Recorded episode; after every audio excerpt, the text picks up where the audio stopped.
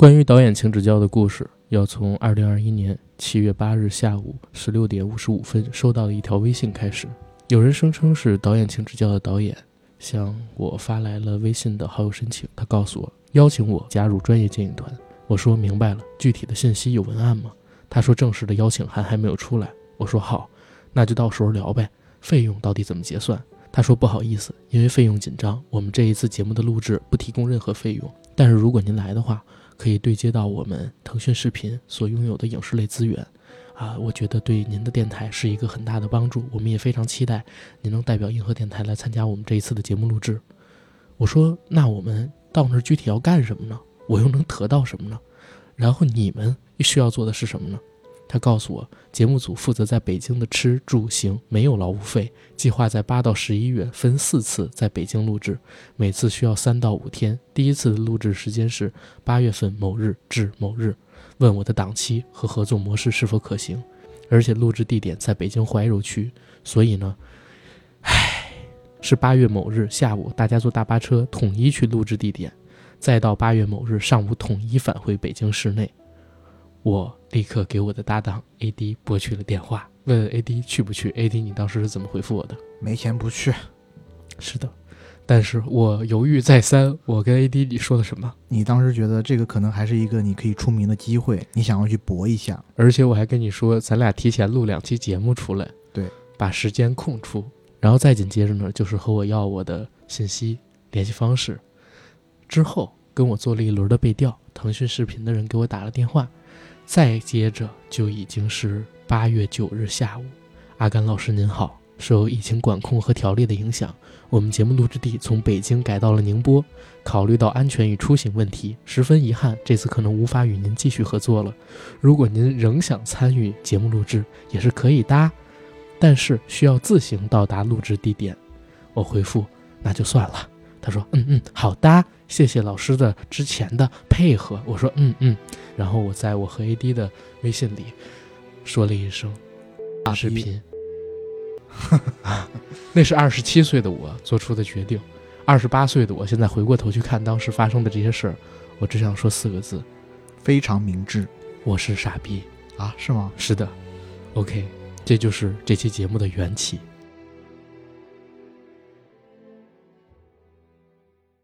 恭喜影音兜风迷茫中，葱酱干拌面，大门的番禺茄，比鲁斯，小洋葱恋歌，S K K K K K K Y，以及我不需要名字了。以上七位听友成为了我们上一期对谈导演刘巡子墨节目中的中奖听友，请在十一月二十日之前加 J A C K I E L Y G T Jacky L Y G T 的好友。让他将你们获得的每人两张扬名立万通全国电影通兑券兑付给你们。本期节目由科技品牌一物未来独家冠名播出。双十一前后，一物未来也针对于产品推出了相应的折扣政策，欢迎大家在各大电商平台进行搜索，也可以通过本期节目的附属栏了解关于品牌与产品的信息。Hello，大家好，欢迎收听我们这一期的硬核电台，我是主播阿甘，我是大众影迷 AD。我之所以要说大众影迷，是我要和阿甘做一个区分，因为阿甘是观影团，对我是大众观影团的人。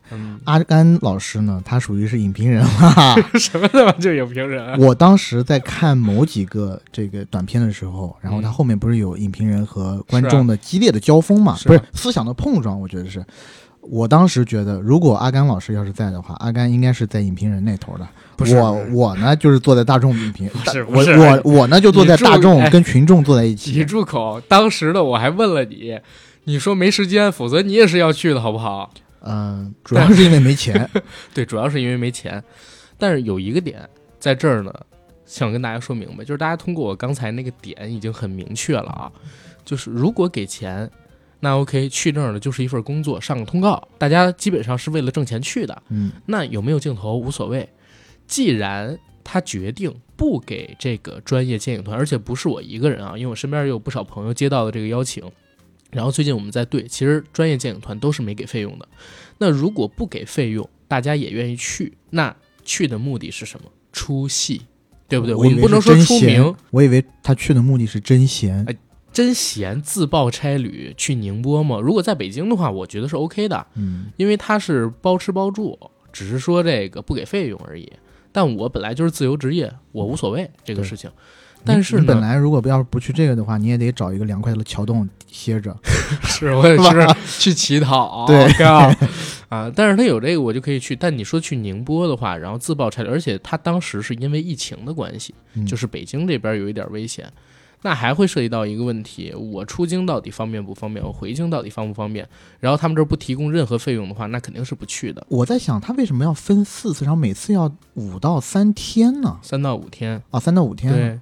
他是集中录制啊，因为每个导演他们可能在接到一个任务的时候，嗯，是第一天两天的时间拍，OK，然后再回过头去录他们集体播放的。那我就有个问题了，那中间那两天是拿来干嘛的？就是给这些影评人不干嘛呀？就待着，待着。简单简单来讲就是这样。当时我问过他们行程。他说呢，基本就是第一次录制，你到那边呢，配合着录一个开场，然后在那坐着，其实什么都不用干，因为开场没有影评人说话的份儿，对吧？就是没有专业电影团说话的份儿，这是第一个。后面就是正式的节目开始了，然后每个导演呢自己去选，嗯，自己的选题，他们要进行 PK 嘛，对吧？导演选完选题，或者说提供完选题跟剧本之后，导演要花两天的时间去拍，嗯，然后带着自己的作品回来给大家看，哎，看完了。然后再给出一个评价，所以为什么每次录制要三到五天的时间？就是算上导演抽选题、拍片子，再把片子呈现出来。然后大家给出反馈，这么一个时间大概是三到五天。嗯然后但是呢，他又不能一次性把所有的内容都录了，因为他也要看网络上边评价，包括网上的舆情，他改赛制啊等等等等，他要打出一个量期了嘛。他们应该开始的计划是想十一月四号录制完成最后一期，现在肯定是得往后走了。嗯，但是呢，呃，整体的周期就已经是这样定下。现在综艺基本上都是这么拍的。那我想问，他们现在已经录制到第几期了？现在应该录制到第四期了吧？第四期、第五期了吧？OK 啊，我觉得第四期可能都已经剪完了，现在应该是第五期、第六期，大概这个时间。因为比起原计划，肯定是延后了这个项目，对吧？因为之前本来说八月份就要弄，结果你想八月九号告诉我们说那个改成宁波了，到宁波之后他们又得重新搭景，包括可能很多人都去不了了，又得从头找人，肯定。延后了大概得有半个月一个月吧，可能现在总决赛的时候得在十二月下旬，甚至是一月份才能正式的去录制，拖后了起码得有一两个月这个项目，但是无所谓了，我我还是回到刚才那个点，就是大家看到在这个节目里边，所谓的专业电影团的那些影评人和大众和导演和那几个制片人为什么会有那么激烈的交锋？目的是因为什么？就是因为大家完全没收钱，然后很多人其实是在北京、上海这样的城市，那每次录制都要自费去宁波，当然住导演组包啊，住在一个鸟不拉屎的那么影视基地里边，嗯，但是呢，自己也承担了不少的费用，来访的机票来来回回算上四次，来返的话就是八次嘛，对吧？就是也得小一万块钱出去了，嗯，你这个东西肯定是需要回报的嘛。大家想的就是出戏，所以不管是有还是没有自己的看法跟见解，都要在镜头面前努力的去搏出位嘛，然后去多说一些东西嘛。这个东西是能理解的。当然了，大部分我这两天看了一下他们第一期的上下集先导片，然后还有第二期的上集，因为我们今天节目录制的时候。第一期呃，第二期的下集还没有播出，我们录制时间是十一月十三号的下午三点四十七，对，所以我能理解这个专业的朋友们他们这次的表现。不过我觉得就像 A D 你说的一样，这个节目本身其实有挺多可聊的地儿，对吧？不管你是喜欢也好，不喜欢也好，你是想吐槽也好，还是想夸他也好，喜欢里边导演的那些短片也好，还是说觉得这些短片是在侮辱电影也好，你都可以来聊一聊，就是它本身的争议性。就符合了现在这么一个娱乐时代的标准。嗯，然后关于这个片子，其实我们两个能聊的也很多，从幕后对吧，再到我们台前看到的这些表现啊，这些片子本身是是。然后介绍一下导演请指教这个综艺吧。嗯嗯，你来吧。好。导演请指教呢，是由腾讯视频推出的影视导演竞技真人秀节目，一共十期。该节目呢，由四位行业顶尖的制片人集结了十六位蓄势待发的青年导演，号召数十位演技精湛的实力演员，共同创作影视作品，直面真实的行业生态。最终，十六位导演争取最优拍片机会，角逐年度最具价值导演荣誉。该节目呢，是于二零二一年十一月五日起，每周五、每周六二十点。在腾讯视频更新上下集以及会员抢先看。那截止到我们节目录制的时间，导演请指教呢已经更新了先导预告片。一个小时四十九分钟，然后第一期的上下集加起来超过三小时的片长，还有第二期的上集，也就是说目前一共更新的大概是五集。这个节目的缘起肯定是因为最近几年演员竞演类的综艺特别的火，尤其呢腾讯吃到了去年跟前年制作的《演员请就位》这个系列综艺的一个红利，啊，所以呢衍生出了这么一档导演请指教，因为大家可能现在对。嗯，演员本身的竞技有一点点审美疲劳了，嗯，但是对于导演，很多人还是有一层模糊的概念，是，所以能做的文章比较多嘛，而且也因为在前两季的这个《演员请就位》里边，关于导演的撕逼，其实比演员之间相互的竞争更让人觉得有意思，而且在《演员请就位》的那个节目里面，有几个导演拍的小短片，其实挺出圈的。我其实对整个演员请就位的这个综艺，我并没有连续的追下来。嗯，我看到的全都是在片段圈子里或者是微博上面大家传播的几个比较呃著名的片段。首当其冲的就是李成儒老师的三如真言啊，如坐针毡，如鲠在喉，如芒刺背。嗯，文学功底特别的强。在之前的那个节目里面，我觉得看尔冬升、陈凯歌。还有李成儒老师怎么去跟另外一个导演小四做一个情精神上的就沟通，我觉得也是挺有意思的。没有赵薇的事儿吗？哦，对，赵薇不见了，懂你意思。嗯，然后之后有几个短片不是还挺出圈的嘛？我刚刚不是说，呃，首先有那个大鹏的花木兰，大鹏的花木兰，当时是那个倪虹洁拍的，是啊，这个我觉得还挺挺意外的。陈耳拍了一个短片在里头，当时是挺出圈的，有好多人觉得不错。嗯，但我自己看了以后，因为我对陈耳导演的期待可能很高啊，所以对我来说就是特别中规中矩。你期待的是不浪漫啊？对，结果出这么一个东西。是我希望在那个短片里面可以看到他真的把这个灵魂跟肉体分开讨论。对对对，但结果没有看到。但可惜播不了嘛。后面呢？还有什么？后面就其实我对那个综艺其实追的真不太多，因为我看到了大量的都是导演之间的互相撕逼啊什么的对呀，对，所以就衍生出导演请指教这个综艺来了。我觉得腾讯算是想明白了，想明白了，与其在一档以演员为主体的节目里面，然后它的一大卖点是导演撕逼，嗯，不如就让导演作为这个节目的主体，去演员作为辅助，对。对。你看这个节目的先导片里边，他们采访了尔冬升，尔冬升的原话是怎么说的？嗯，我还挺想看这些导演撕的，笑了。然后呢，陆川导演接受采访的时候是这么说的：说我相信你们这个节目会成功的，因为你们做的每一个节目都挺成功的，嘿嘿。他后边那一笑，简直是点赞之魂，知道吗？抱着一种看好戏的心态。对，反正我当时收到他们节目组邀约的时候。我第一感受就是这节目肯定会红，嗯啊，因为它确实可以做到很大的争议性嘛，让大家去讨论嘛。是，事实证明，如果不是点儿背，他们播第一期的时候正好赶上 EDG 夺冠，当天晚上的热搜榜应该是他们的，是对吧？可惜没赶上。十一月五号那天晚上的热搜被 EDG 牛逼，EDG 夺冠，EDG flag 这些。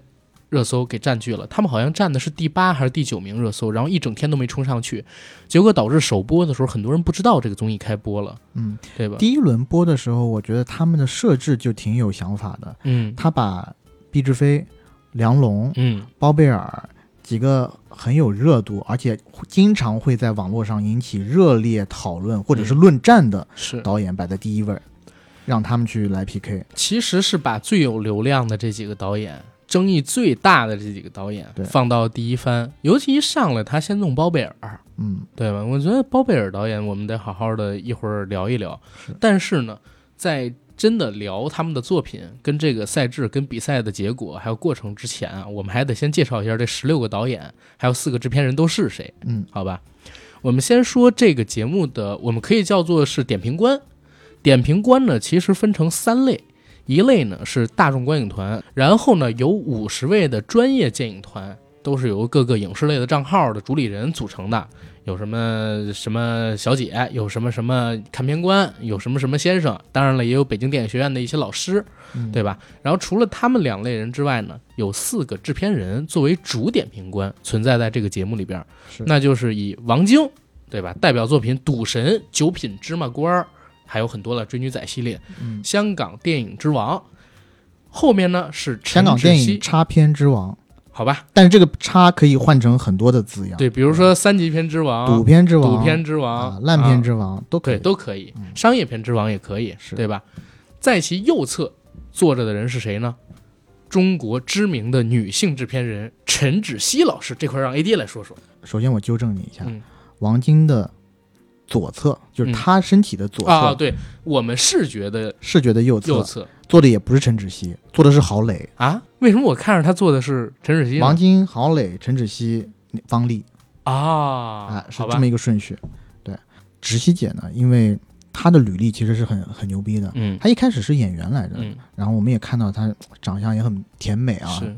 呃，但是呢，她因为对商业、对内容的思考非常的深，所以呢，在近年来，他所制片的电影在中国电影市场屡获佳绩。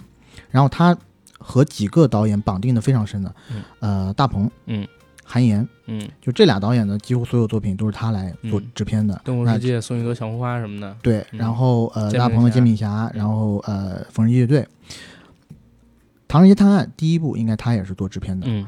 呃，还有就是今年的爆款《你好，李焕英》，嗯应该是他主导，让如意从北文手上全盘接下了这个片子嗯啊，他做了一个十几个亿的保底。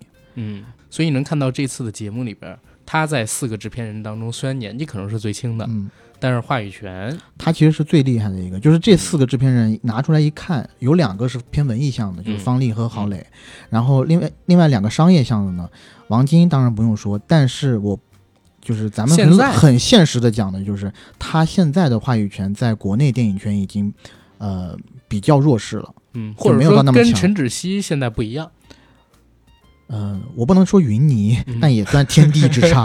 对，这就陈就陈芷溪这一这一块就是很强，在这四个人里头。嗯，OK。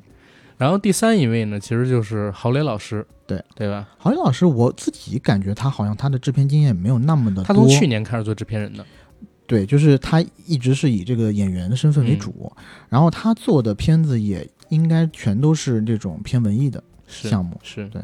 然后最后一位呢，就是方丽老师。方丽老师就像刚才 AD 说的一样，是一个比较偏文艺向的这样一个制片人吧，对吧？我觉得他是有情怀的。对北京劳雷影业的这么一个总裁。嗯，一九九一年，他创建了世界上最大的集地球物理仪器开发与销售为一体的地球物理仪器公司——劳雷工业公司，在地球科学和海洋科学技术领域都获得了极大的商业成功。二零零二年，还成功的打捞了大连的五期空难的黑匣子。嗯就他其实是在商业领域获得成功了，然后拿他从商业领域挣的钱来做投到电影，也算是一个真正的有情怀的电影人。是方丽老师第一次，我觉得很就是大成大规模的走进公众的视野，就是那一次，他为了吴天明老师的遗作《嗯百鸟朝凤》，而在一些直播平台上用下跪磕头比较极端的方式，在全国求排片，到最后确实真的帮助到了《百鸟朝凤》它的票房。但是这个东西呢，就是当时出来之后也有很大的一个争议，嗯，真的有很大的争议。首先是很多业内的人就觉得这样做会有问题，要用这样的方式。然后也有另外一批业内的人呢，觉得是很值得敬佩啊，代表方丽老师是真的热爱电影，豁得出去。对，豁得出去啊。然后关于市面上边的讨论，那就更多了，这个事儿咱们不用多说。然后后面呢，再给大家介绍一下一共参赛的十六位导演。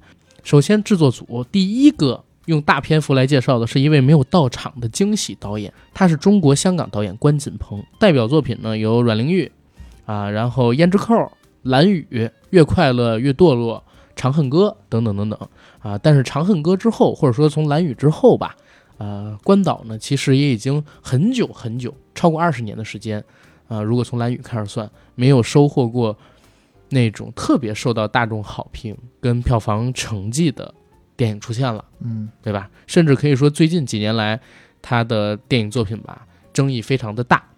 然后第二一位呢，也是一个香港的男导演，这位导演呢是个影帝，叫吴镇宇。他导演的作品，如果我没记错，叫做《追影》，大家可以去看看那部电影，应该是我童年的噩梦之一。为什么呢？因为那片子里边出现了七个还是八个成龙，但每一个成龙都是山寨版的，啊，出现了好几个李连杰，然后李连杰也是山寨版的。他最有意思的是那部戏里边请到了呃真人啊房祖名，然后请了五六个以模仿成龙为出名的演员，请了四五个以模仿周杰伦出名的那种演员，请了四五个模仿李连杰出名的演员，其中有一个是李连杰的御用替身，就是在《敢死队》那部戏里边后来去世的那个，因为爆炸戏。然后还请了刘德华，他的特型演员贺刚，讲的是啥呢？讲的就是有一个客栈，然后吴镇宇演一客栈老板，他是一个武侠片，然后具体他们好像追什么宝藏，总之是一个特别无厘头，但是拍的极其狗屎的片子，嗯，没有一点点才华。你大家可以到网上去搜一搜剧情具体什么，我真的记不清了。那是我小时候的，真的算是噩梦啊，在这个电影频道看的，因为我算是吴镇宇的影迷，他演的真的很好，但是他导的真的很差。嗯，然后第三一位呢是中国台湾节目主持人、作家、设计师、演员、编剧，毕业于加州大学，然后学电影出来的蔡康永老师，对吧？蔡康永老师之前呢是《功夫皇帝方世玉》的编剧，九二年的时候，，OK，然后他一七年自己拍了一部电影叫《痴痴的爱》，票房两千七百万人民币。嗯，大烂片。那部片子豆瓣评分应该是五点三，如果没记错。凭我对蔡康永和小 S 的满满的爱，都撑不住我看完全片。再接着呢，就是韩雪女士，啊，韩雪女士呢是中国内地女演员、歌手、影视制作人，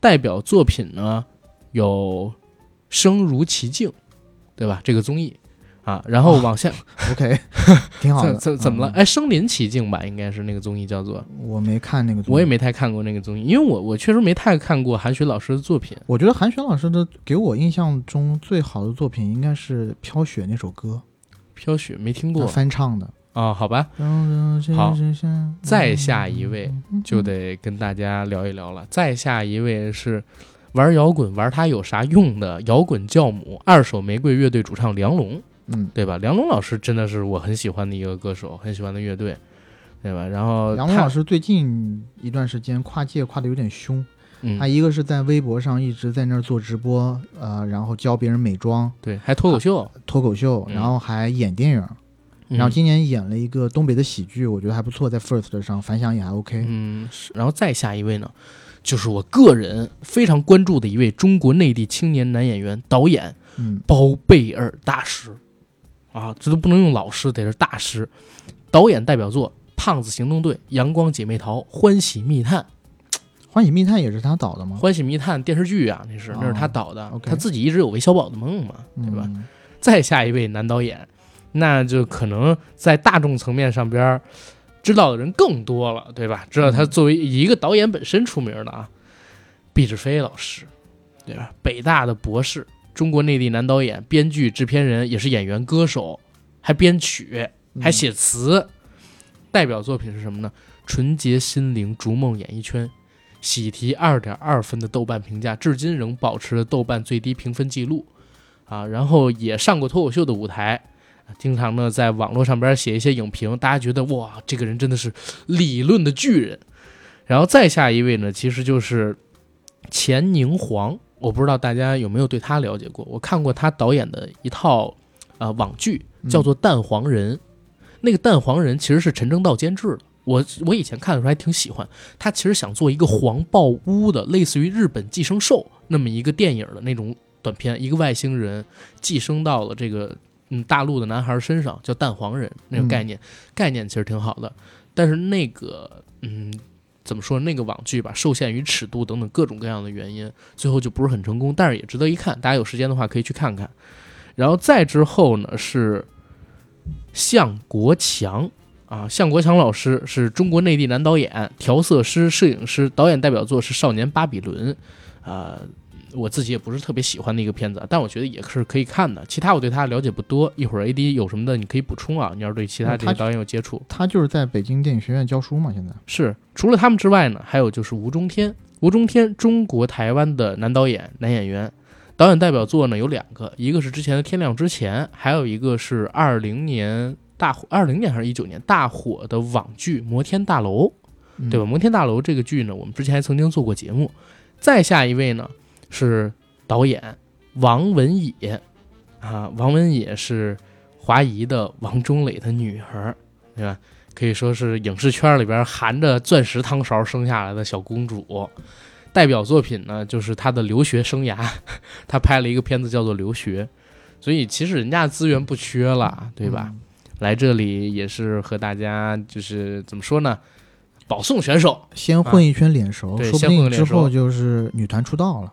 啊，真的吗？她女团吗？但是我觉得不管怎么样啊，这个肯定是先混一圈脸熟，嗯，然后积累点资源，以后凭他爹的人脉，还能动用的团队，这之后怎么也能做个两三部电影吧？不管成功不成功啊，不缺钱。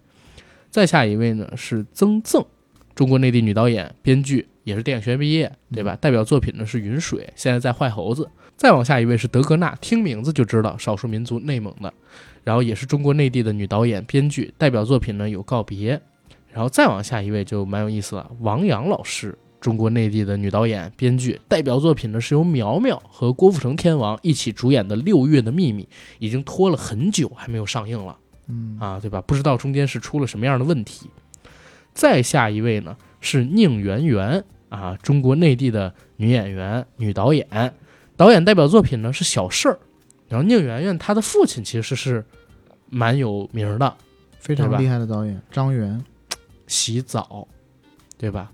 接下来呢，就是我们这个名单的最后一位导演，也是最后一位女导演啊，王一纯。啊，王一纯老师是二零一七年拍摄自己的电影处女作，叫《黑处有什么》，在 First 电，在 First 拿到了最佳电影导演这个殊荣吧。然后也是现在非常有代表性一个国内的青年女导演吧。这是十六个导演的名单，对吧？嗯我们看看有没有什么需要补充的，或者说有什么需要单独拿出来聊一聊的导演吗？补充的倒没有太多，但我是感觉呢，这个导演其实呢，可以把它分为几个几个类型。嗯第一个类型，嗯就是功成名就的这一类，嗯，那就是关关锦鹏导演了。就这一个。呃，我觉得吴镇宇吴镇宇也，能算，但是他并嗯。不是在导演方面、呃功成名就，他要有一个好的导演作品的这个目标没有那么的迫切，嗯。对吧？第二个是跨界组，有从演员跨界，有从音乐人跨界的，嗯。分别是包贝尔啦、韩雪啦、嗯。呃梁龙，还有嗯。蔡康永、嗯。啊。蔡康永是主持人跨界，嗯，这几个里头呢，我觉得最迫切就是对导演这个成就，呃，有最迫切的这种执念的，我觉得相反是包贝尔。嗯。就是因为他前两个作品，呃，《胖子行动队》到这个《阳光姐妹淘》，对，《胖子行动队》我觉得就有一些不堪入目，是，但是《阳光姐妹淘》的话，但胖子行动队赚了，对他那个是赚了，他是文章加加他嘛，嗯然后是一个嗯，就是类型片，嗯，但《阳光姐妹淘》呢，看过的人都说还行，嗯但是它有一个问题，就是它是对着这个逐韩国片，拍，基本上像全部的照抄下来的，对，所以这个，呃，他还还是想在市场上证明自己嘛，而且由于包贝尔的观众缘不是特别的好，所以他每次有一个这么类似于这种自己做导演的这种举动的话，都会招致很多的骂名。对。嗯、我觉得他是很想要证明自己的。王晶有一个评价说，包贝尔在这节目里说他看过包贝尔的作品，他觉得技巧都挺好，但方向全是错的。我觉得这个评价特别到位，大家细品一下，技巧很好，但方向全是错的这句话。嗯 o k 最开始，因为包贝尔他是自己做这个电视剧导演，包括他自己捧自己做男主角拉来投资之后，因为有一段时间是光线一直在捧他嘛，嗯。对吧？你说《致青春》也好，还是说之前的这个港囧也好，但是他自己开始有比较大的话语权去做一个片子的时候，他给自己设置的那些角色就很像他自己一直想演的那个韦小宝，嗯，所有人都要围着他转，然后所有人都要听他油腔滑调的在那边跟人开玩笑，啊、左右逢源。但是他的长相，还有他说话的声音，包括他整个人的气质，又和他想象当中那个韦小宝不太一样，就会让人觉得他特别油腻且奸诈，而且有一种生理性的厌烦。再到他做导演的时候，嗯，也一样会有人感觉到油腻，这可能是他观众缘不好点。再加上当时，嗯，那个伴娘事件嘛，嗯对吧？就把他的观众缘已经落到谷底了。他反而演奸角，大家现在可能觉得还好，就是像大人物里，嗯是，嗯，其他几个蔡康永，我对他的这个导演的能力，我觉得已经不抱任何期待了。嗯就是他拍过《痴痴的爱》以后，嗯，那么烂的东西都能拍得出来。虽然他之前是学学导演的，但是那是多少年前的事儿，对吧？呃，而且他这么长时间都是在做主持，或者是甚至是写书嗯啊、我觉得康永哥的这种口口才啦，包括学识都是很棒的。嗯但是他真能不能落到实处去拍一些东西，尤其他的这个性格，左右逢源的这个性格，我觉得跟呃做导演这个职业是有一定的相悖的。因为在嗯导演，因、因为你作为导演的话，在片场很多时候你是要做扮演一个暴君的角色的，嗯而且在很多当大家举棋不定，需要有一个人领头的时候，你你需要站起来一呼百应。但是我们还得说啊，就是因为还没有看到蔡康永老师的第一部嗯短片作品，可能人家拍的非常好啊，嗯这都是我们的一个揣测。对。然后第三组呢，我觉得可以算是专业组，就他们是就算是真正的导演了。嗯然后大部分人已经拍出了第一部长片，且收获了一些奖项。嗯、比如说德格纳，他是八四年的导演，然后父母都是内蒙古电影制片厂的导演，对，等等于说也是二代了，但不是不是新二代那种，但是是是确实是从小就。呃，受过这种艺术熏陶的。然后他的处女作是二零一四年的叫《老少卡》，然后二零二零一五年的他有一部电影叫《告别》，然后也当时应该获得了第九届 FIRST 青年电影展的最佳剧情长片。对他和嗯那个王一淳他们俩一个是最佳导演，一个是最佳剧情长片，同一届。嗯，都是二零零呃，都是二零一五年那一届。然后下面一个呢就是曾赠，嗯然后之前说过他的处女作是二零一八年的《云水》，是然后《云水》这部电影我自己觉得还 OK 啊，就是嗯是曾赠的那种风格，主演是秦海璐、田雨还有于艾磊嗯啊，都是演技派。嗯，呃，应该从一八年到现在，他还没有一部长片面世，他中间有参加各种创投，然后也有得过奖，然后他的风格是偏文艺一点的，但他的审美和他的技巧肯定是在线的。嗯嗯，但是我觉得也很不凑巧吧。二零年对吧？疫情，然后到现在电影市场这么差，呃，可能很多他的这种。风格或者他想拍的故事，嗯在很多电影公司的立项会上可能立不了项，就是嗯大家会对这个票房回收起一定的担忧嘛。但他确实是当时应该算是第一波签约坏猴子的吧，嗯，就是宁浩导演的公司。是啊，他是坏猴子计划当时公布出来的第一批导演。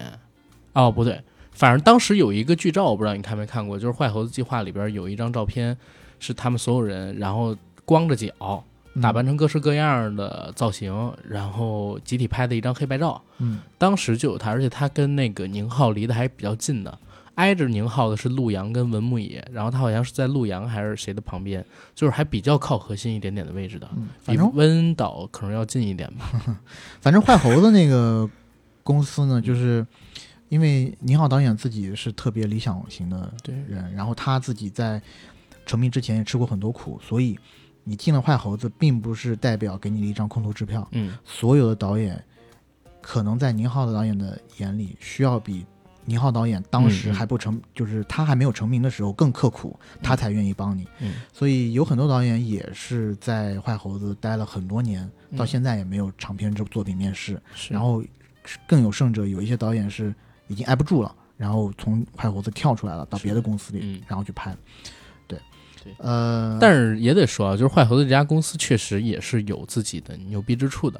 嗯他从宁浩电影工作室做宁浩之前的片子，然后再到那个我们现在看到的《绣春刀二》《修罗战场》啊，然后什么《流浪地球》啊，《我不是药神》啊，等等等等的，其实背后都有坏猴子的身影，就是好坏都有嘛。天使也是他，魔鬼也是他，就看自己到底能做成什么样，能不能得到帮助，这个就看造化，看自己努不努力嘛，对吧？嗯，嗯是，我觉得在另外一组呢，就是二代组，嗯二代组就是刚刚讲到的倪媛媛和王文野。最后一组就是单拎出来的一组，就是也只有一个人，就是毕志飞，就是自 自带流量就就被骂组。自志飞应该是演员，迫切要证明自己啊。毕志飞他其实也能算成是各种啊，又能算二代，对吧？然后又能算演员，想要证明自己的导演才能，因为他也是演员，嗯，对吧？然后又能算跨界，因为也是歌手，是影评人，然后是写词人，然后是演员，是编剧，就各种嗯，学者吧，学者，嗯对学者、理论学家，对，总之就是这些名单吧，我们觉得是各有所长。然后我们导演名单聊完了，就先进第一个问题啊，就是 AD，我想问问你，你觉得这个综艺对这个国内的青年导演们有帮助吗？因为你看他最开始打出的那个呃，应该是宣传语吧，说嗯给这个青年导演们一个展示自己的机会，让更多人看见你们的才能。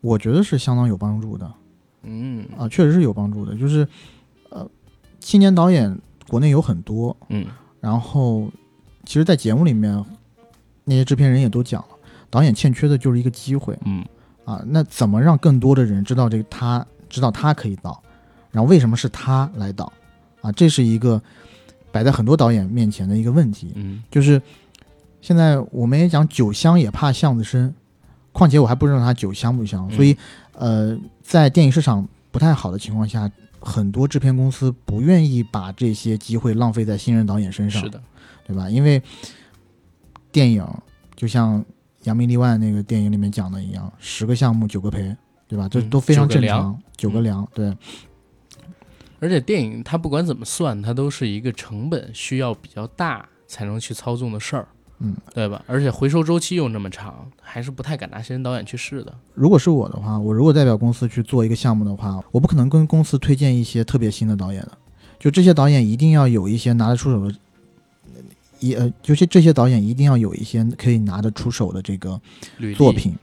这个作品呢，光他拿过奖还不行，还要某种程度上它的票房得到过验证市场验证，才可以。嗯，很多公司都这样，不不光是我们公司。对是，所以现在他们以这个短片的形式在这种节目里边出现，可以让大家适当的了解到，第一，他们在极限压力下的一个创作能力；第二，就是他们本身的作品风格是不是大众可接受。那在现在已经播出的集数里边呢，一共出现了六组导演作品，分别是向国强的《哪吒闹海》，然后包贝尔的《哪吒》，梁龙的《疯狂的外星人》，毕志飞的新《小城之春》，以及王阳的《我知男人心》和曾赠的《爱情》，一共是六个。嗯，然后排个序呗，我们呃，第一的话，我想放《爱情》。嗯第二的话就是包贝尔的哪吒，嗯然后第三我我我说实在话有点有点难选，因为后面那几个我都觉得不太行。嗯但如果要硬硬放的话，我会放向国强那个。嗯，然后哪吒闹海，对，然后哎还有还有四五六是吗？对，啊，小城之春，小城之春，还有新小城之春，还有啊哪吒还有梁龙老师的那个，对对，呃，第四个的话，我可能想放梁龙老师的吧，嗯，虽然他没有放完，是但是呢，我觉得我想看看他最后讲的是个什么故事。OK 啊，我我会我还是有一些期待的，OK。但我并不喜欢他的这个表现形式。第五的话，我想放《小城之春》，嗯。呃，新《小城之春》。嗯。第六的话是我知男人心，OK，我的排序跟你很像，就是我排第一的肯定是爱情。嗯。啊，但是我排到第二的呢，其实是其实是疯狂的外星人，嗯，可以啊，然后排到第三的其实是这个哪呃那个哪吒。嗯排到第四的是哪吒闹海，排到第五的是新小生之春，然后第六的是我知男人心。嗯然后为什么我放了梁龙老师那做第二个？是因为我看了一下啊，它是有完整版的，嗯完整版在第一集下半期的花絮里是有完整版的。然后我看了完整版之后，我觉得没有放完对他的伤害真的挺大的，嗯因为他那个故事放到潘斌龙老师，然后骑着一辆电三轮车，拉着这几个人就结束了，对吧？然后后面的东西还没有展开，但他后边大概还有三到四分钟左右的时间，是这群人聚到了一起之后，后在音乐的感召下，他看到，哎，他们自己形成了一个小的团体，然后也能够享受自己所独有的那种快乐嗯啊。所以当时的那个片子没放完，对整个作品的伤害是挺大的。我看完之后我挺喜欢的，当然我知道可能会有点问题，我把它放在第二名。第三个就是刚才说到哪吒，然后第四个就是啊，刚才已经说过排序了，所以我把它放在了第二名。对，基本上是这个样子。然后我们按照播出的顺序来聊吧，好吧？嗯先说第一组哪吒闹海和哪吒。哪吒呢是拿到了大众上座率百分之八十九，专业上座率百分之八十四，票数是二百一十四票。嗯，对，怎么看这俩作品？那就是高下立判啊。嗯首先，哪哪吒闹海这个片子，我自己在看的时候呢，本来向国强老师在这个短片正式开映开映之前，我还是有一些些期待的，因为毕竟拍过《少年巴比伦》嗯。然后你说拍的也不错，嗯。那个电影就是及格线吧他本身也是北电的老师，而且还教过曾曾嘛，不是？对。对吧？他自己出来的时候还说，哎，他其实上过我的课什么之类的。但是当我看到他呈现的这个短片作品的时候，我其实是颇为失望，因为首先他短片是十到十五分钟嗯，时长，十五分钟，这短片一出来的时候，我一看，哦，有个数字，然后第一个是闹海啊，我就知道肯定是个章节体，章节体也无所谓。但是呢，一个十五分钟的短片，你真的有必要用六到七个章节去拍吗？嗯，就我在想说，一个真正的一个 feature length，一个两个小时的电影，可能也就最长最长也就六到七个章节。你这一个十五分钟的电影，你到底是会讲故事还是不会讲故事？这儿得吐槽一嘴啊，就导演请指教这个综艺节目是他妈的这几年我看过综艺节目里边，除了街舞四的总决赛以外最长的，对，时间非常长。太长了。首先，先导片就已经有一个半小时了，一小时四十九分钟，先导，片，然后每一个真正的一个大期又分两个小期，嗯上下两期，每一期又是一个半半小小时，对，对吧？一个半小时只给你放两个短片，加上点评，还加上他们在拍摄时期这个摄制组拍摄的这个 B 肉。而且我在准备这期节目的时候，嗯我记得我还当时因为时间太长了，我还问你，我说我能，我能不看这个电影，我我能不看这个节目，我就直接去看那个片段，对看那些片段嘛。但是你你不是跟我说最好还是看一下，我后来还是压着性子看进去了。所以，但我看进去以后，我觉得这个节目还是挺有意思的啊。是，但是我想说啥？当那个哪吒闹海嗯，第一幕，然后两个字儿出来，然后转到第二幕、转第三幕的时候，嗯我哦我说不行了，我一定得快进看，因为太走样了，知道吗？我就觉得太走形式了，首先它这个形式呢，首先不新。嗯，还拿劲儿，章节体有什么新的吗？谁能告诉我章节体有什么牛逼的地方？就是你作为像个向国强这个在北电又教书，然后好像又怎样怎样的这么一个大教授，你能告诉我章节体有什么了不起的地方吗？太多太多的故事都用这样的一个题材了，对吧？啊、嗯太多太多的电影都用这样的一个结构了，而且在这个片子里面，他最后一个镜头我记得特别清楚，就是牛俊峰饰演的这个李，他叫李拿是吗？李拿，牛俊牛俊峰饰演的这个李拿过去抱住了自己的这个父亲，托塔。当时他父亲好像已经有一些像 神志弱、痴呆状，是。然后左手呢，呃，右手左手六，右手七，呃，是非常六加七，右手其实是拿着一个中国传统的宝塔的一个模型，嗯然后他看了看到他父亲的这副尊容以后，哎，从茶几上拿了一个埃菲尔铁塔放到他空着的左手掌心里头，然后抱着，然后镜头给了一个我忘了是中景还是近景的一个特写，嗯对吧？这一个镜头大概给了两到三秒钟，然后再结束。嗯，就我知道你要讲父子情，但你这好像有给的有些刻意吧。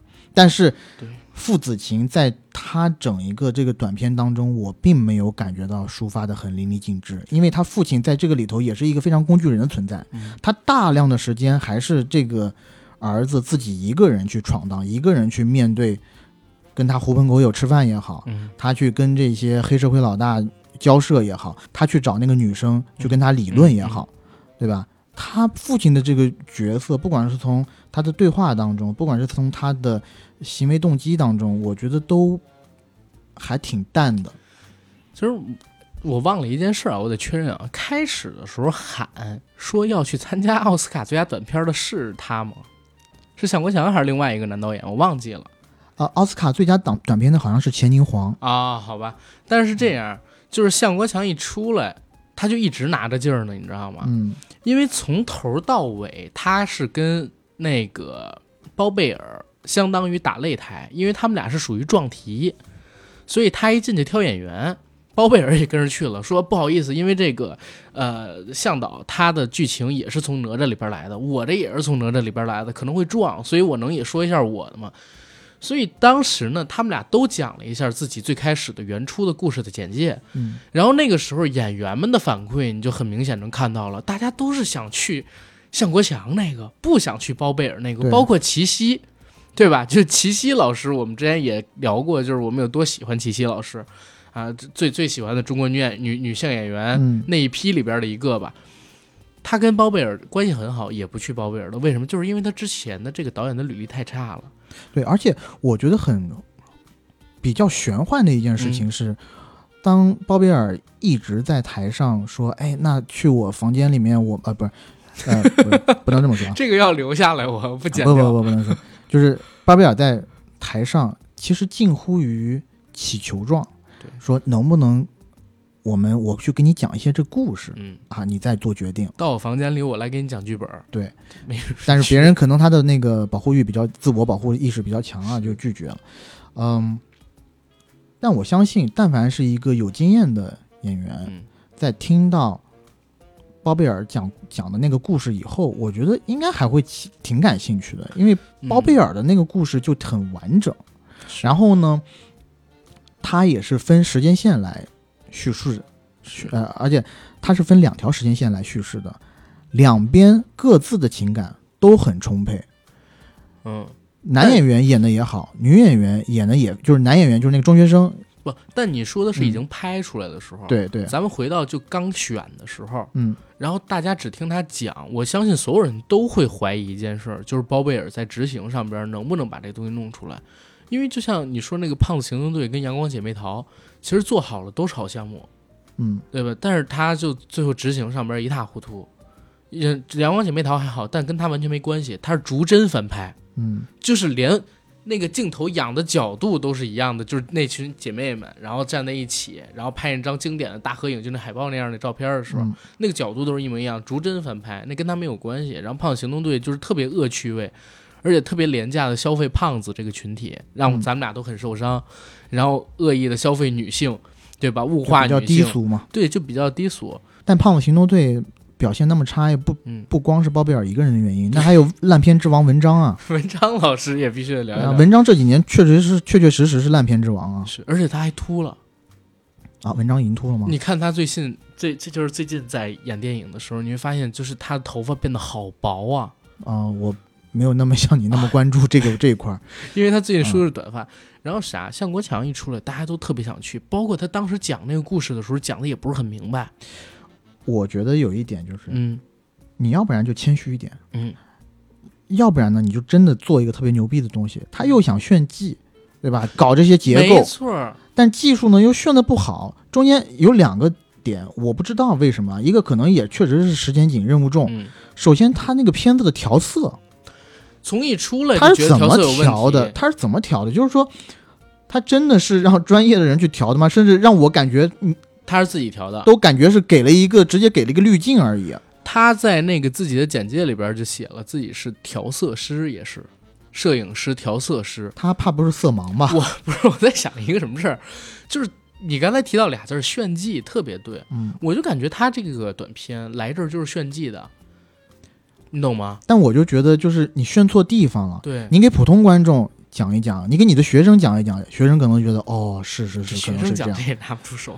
首先，台上的这四个制片人，嗯你的结构首先就不行；二，你的技术也不出众。男主角和他的狐朋狗友两个人坐在桌子上吃饭，边吃饭边聊天那场戏，然后他是用一个环轨一直绕着这两个人讲，但是那场戏呢完全没有一点的意思，就是说你这环轨没用对。如果是我的话，我看过最经典的环轨摄影。然后也拍的是一桌人一起吃饭，就是《落水狗》的开场，嗯，对吧？昆汀用的那个镜头，嗯，我看过最好的是《喋血双雄》里边，嗯发哥跟李修贤在沙发上抽烟，环轨一推，镜子一转，一遍一遍人物那个。他这个呢，就是两个人首先在聊的事情就比较平淡，对，人物关系也没有转换，也没有变换，我看不到他用环轨的意义所在。而在我看他这个环轨这个镜头的时候，我看了很多弹弹幕，弹幕上面是讲别晃了，你就其实就是一场普通的对话，这个人物关系也没有变，然后也没有 review 什么大的这种秘密啊，这种大的翻转啊也没有。你你完全想象不到他为什么要用这个环轨来做，而且拍的也不够精精明，嗯，就是会让我感觉真的有点弄巧成拙。对。后来甚至有人说嘛，说就这个环轨而言，我觉得新小城之春比刚才的这个，嗯，向国强老师的哪吒闹海要好。对，就是《小城之春》里面有也有一个，它的环轨动的动静就比较小，就是首先它幅度不大，嗯再一个呢，它通过环轨，就是呃摄影机位置的变化，包括这个焦点的移动，它是其实是有情绪变化的。交代的就是那一场也是吃饭的戏，嗯对吧？三个人物其实心理活动是各不相同的。嗯你从他的这个画面上，你或多或少可以感觉出来这个房屋里面微妙的气氛的变化。嗯，但是向国强老师的这场戏呢，是在光天化日之下，一个类似大排档。那在这场戏里面，我就觉得非常的没有这没有必要。拍摄的时候，他们不是下大雨吗？嗯导致向国强临时变了拍摄计划，把那个男主演骑摩托车的戏很多放到了隧道里。放隧道里那一段的时候，我不知道他的那个噪点怎么就那么高啊？你有发现吗？就是他人物的噪点，就夜景的呃情况下我我，觉得是这样，他可能是刻意追求那种东西的。哦，我自己真的在想，就是你看到风格化的，的影像，对他要炫技，就是从头到尾他就要炫出来。第一呢，他顶着这个电影学院讲师的这么一个身份来到这儿，嗯跟他同场竞技的里边有俩人是他的学生。嗯然后开始的时候呢，在场的演员也已经给他捧到一定的位置了，抢着想上他的戏，一招就来，对吧？然后相反的，包贝尔正好又跟他同期讲自己那个剧本，形成一个特别大的反差，就给他捧得有点过了。然后他一看，跟他一起来参加这个竞演的有谁？有韩雪，嗯，有包贝尔，有吴镇宇，可能他自己就觉得自己拿捏了，他自己可能真的觉得随便拍点啥，或者说自己随便拿出点东西来炫个技，就能把他们全都给捏了，所以他故意或者说刻意，或者说真的就是放飞自己玩了一些东西，结果就是搬石头砸自己的脚，嗯对吧？最后做成这样，你你说这种啊，要不要分成章节去表现啊？要不要追求这种粗粝的影像质感啊？要不要用那么多的镜头技巧？不是，要不要用那么多的镜头技巧？其实都是没有必要的。嗯。但是他非要扔进这么一个十几分钟的片子里边去。对，甚至我是觉得，在十几分钟的剧片子里面，用章节你最多用到三到四个足矣。对用了那么多，你肯定是对你叙事产生割裂状态的。大家情绪刚要起来，你马上又进到下一个章节里头去，你到底是在，你到底是在拍拍什么？在拍泡面番吗？不是，而且我觉得向国强有一点真的很蠢，就是他给这个专业电影团留话头，你知道吗？嗯，就刚才我们都说了，专业电影团是没收钱的，自己付了机票来这儿，大家其实都等着，只要有一个话头就要开喷呐。嗯，就不管自己说的对不对啊，他呢一定是想着先把自己的观点说出，说一个比较惊人的观点，比较锋利的观点。然后向国强他的性格，或者说他在节目里边表现的就是，你否定我没问题，我立刻回怼你，那你就完了。你怎么怼得过五十个专业电影团，外加四个那么牛逼的制片人呢？啊对不对？但他还是有一帮子自己的好兄弟在场的啊，是啊，其中以孟中老师为首。是，啊，孟中老师，我觉得他要维护向国强的这个样子已经很不雅了，嗯，就是在说一些呃，而且向国强，我觉得他有几句话挺，我真的特别烦这个人。嗯，他应该是说说了一句话是啊，我的片子拍出来并不是像很多人拍片子一样会去讨好观众。对。然后说我的片子可能要三五年之后才能有人懂，再看我这个短片儿。对我在想说，你难道言下之意是你的片子是拍给下一个时代人看的吗？你的思维是那么的超前吗？嗯不好意思，我觉得你的片子甚至是拍给后一个时代的人看，后一个时代的人还会跟你说，嗯，这个片子好像我们十几年前已经玩过了，你就你这而且。他这个话是陈凯歌当年拍《无极》被骂的时候说的。他说：“无极现代的中国观众看不懂，十年或者五年之后才能有中国观众看得懂。”这是陈凯歌当时的原话。嗯所以你就说陈凯歌老师现在从《霸王别姬》下来都什么样了？然后向国强老师还没到《霸王别姬》，刚一《少年巴比伦》还没爬呢，你就要跌下来吗？我靠，而且他一直在，就是在辩解吧。在对抗。然后他的辩解，呃譬如几个经他经典的论调就是，呃，凡是作品一直肯定是有争议的对，啊。但是我觉得后面呢有一个我忘了是大众评审还是那个专业评审说了一句话挺好的，嗯他是说，在好的作品面前，争议会不会有？会有，但是争议会少一点，嗯，就不会像你那么大。你这个东西拍的不够好，所以才争议这么大。对。然后他说：“哎，那太阳照常升起，现在这边能看懂。”然后后边有一个女的鉴团里边人就说：“哎，你看，所以姜文导演两种电影都能拍，对对吧？就还是你的问题。包括王晶那一句也是，就是他看到了，比如说方丽，嗯，对吧？然后跟一个鉴团里边的人，一个呢劝他继续保持这种独立的风格、特殊的影像，一个跟他说还是要跟着市场，然后看看观众喜欢什么，适当的做出一些改变，也不能叫妥协，这叫怎么说呢？这叫是一种温柔的改变。然后他自己这块还在那狡辩，然后他说：“哎，你不要再说，你想不想在电影行业里边获得成功？如果你想获得成功的，你听他的，指指着方丽，比听他的要好。”是哈，然后我操，那他妈电影团的人还不同意，你知道吗？来，所以王晶不做王家卫，我觉得这句话说的就有毛病。我操，你自己表达的那个东西，王家王晶，说实话啊，王晶也给王家卫好像投过钱，如果没记错的话，我忘记哪部片，我忘记是哪部片子了。嗯，当然了，后来亏没亏不知道。包括就是王家卫他自己赚钱是有自己那一套方法，他不是每个人都能去复制的，对不对？嗯，就是嗯，还好王晶大度没有怼他，要不然我觉得能怼死他。就王晶那个情商跟嘴皮子，哎，对，嗯，然后再说这个包贝尔还是包贝尔这个嗯。包贝尔这个，首先它短片是两双线索叙事，嗯。两条线，然后呢，时间空间是不一样的，呃，一边呢就是在我们当下、嗯。啊，这个呃由中学生一天内的故事。呃都不到一天内，几个小时之内发生的故事，哦，对，上午打，下午过来找，对他的那个呃，他是早上啊、见义勇为，嗯，打了校园恶霸，嗯。下午呢，校园恶霸的爸爸呢就冲到班级里，对然后一直在咄咄逼人，让他赔礼道歉啊什么的。最关键的呢是，这个校园恶霸的爸爸也是一个恶霸，嗯然后就指着他说：“啊，你这个就是有娘生没娘没娘呃，就是呃怎么说有娘生没娘养，对吧？嗯你父母怎么也不管管你，什么样的父母有什么样的小孩儿嗯之类，一直他其实暗暗的在戳这个男人的呃。”他其实暗暗的呢，都戳戳中了这个男孩的痛处，嗯，因为这个男孩应该是个单亲家庭的小孩儿，嗯对吧？到最后一直就是情绪，呃，就是两方的情绪一直在激烈的这个对抗，对抗到一个顶部的时候，当这个男孩觉得已经失去一切希望的时候，因为这个恶霸的爸爸嗯说了一句，就是说你的命才，你的命一点都不值钱，你几条命也换不了我们家小孩这个命。这个男孩就想要跳楼，跳楼啊，嗯以这种极端的方式来了结这一切。嗯而另一边厢呢，就是另外一条故事线是大概在十几年前，另外一条线它是非线性的那种发展的线，就是嗯他有关于他母亲和这个孩子的故事，从他怎么怀上这孩子，这孩子一年过去了，但胚胎只有正常孩子三个月大，到三年的时候生下这孩子难产，再到这孩子成长的一些故事，对吧？它是以这么一个线去续的。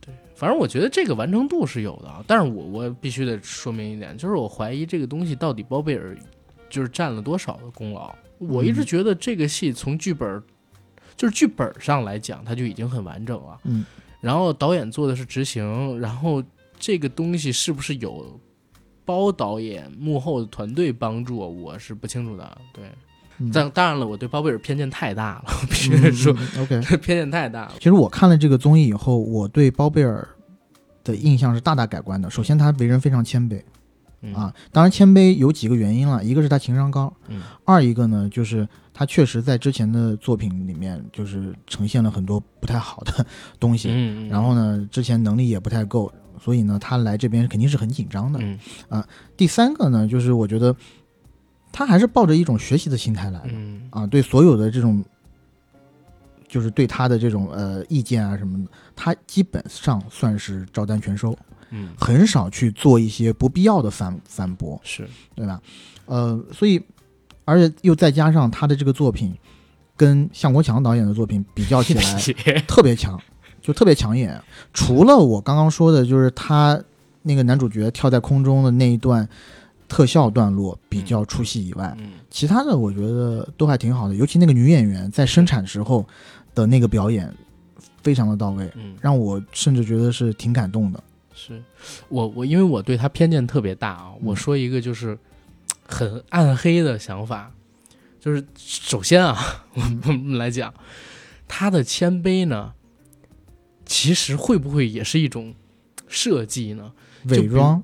哎，对你比如说，其实孟老师当时不是去点他嘛，然后他说啊，不好意思，孟老师，我买过您的课，买过您的网课，嗯啊，但我还没有看完。我觉得如果我看完了，我就能理解到这到底是什么了。其实我为什么一听这个话，开始我觉得好谦卑，越琢磨越觉得不是味儿了，好像在暗戳戳的讽刺这个孟老师。呃，首先孟老师嗯，应该是个学术上面还是很成功的老师，很扎实的人啊。嗯但是呢，他在包贝尔和向国强的这段争斗里头，嗯，我觉得他太明显的占向国强了。是他其中提过包贝尔这个片子有太多的技术上的缺点，是，但是呢又没有指出他到底是哪里有缺点。然后他竟然说出了我们北电的学生技术上是没问题，技术上是没问题的，这一点简直是放屁。对，我看过太多的，都不是，就是这个圈子里面其实有太多的专业院校毕业的学生，对，他其实技术上不是那么拿得出手的。而且就是他光懂技术不会实践也不行啊。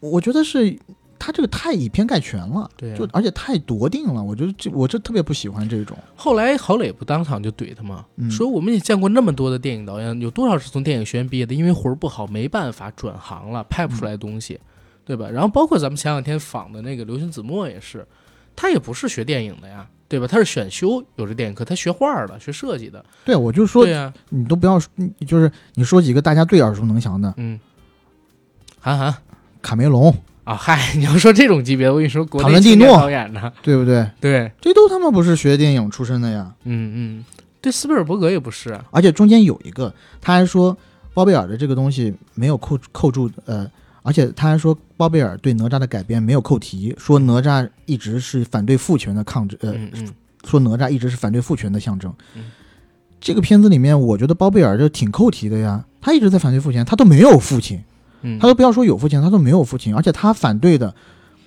他所要做出的那种抗争，嗯也跟哪吒这个很像啊。嗯。在哪吒原故事里头，他也是以自刎以 以谢天下呀。而且我觉得有一个点，就是为什么大家现在聊到哪吒就一定得反父权呢？在这种老学究真的就掉书袋的人，还一直停留在反父权这么一个东西在。其实现在年轻人们面对的压力有各种各种，不有各式各样带来的，对吧？父权已经不是最重的那一环了吧？那你说卖五十多亿那个《魔童降世》，他也不是反父权的电影啊，他爸他妈那么爱他，他爸为了他还弄了个替身符，这跟父权反不是这跟反父权有什么关系啊？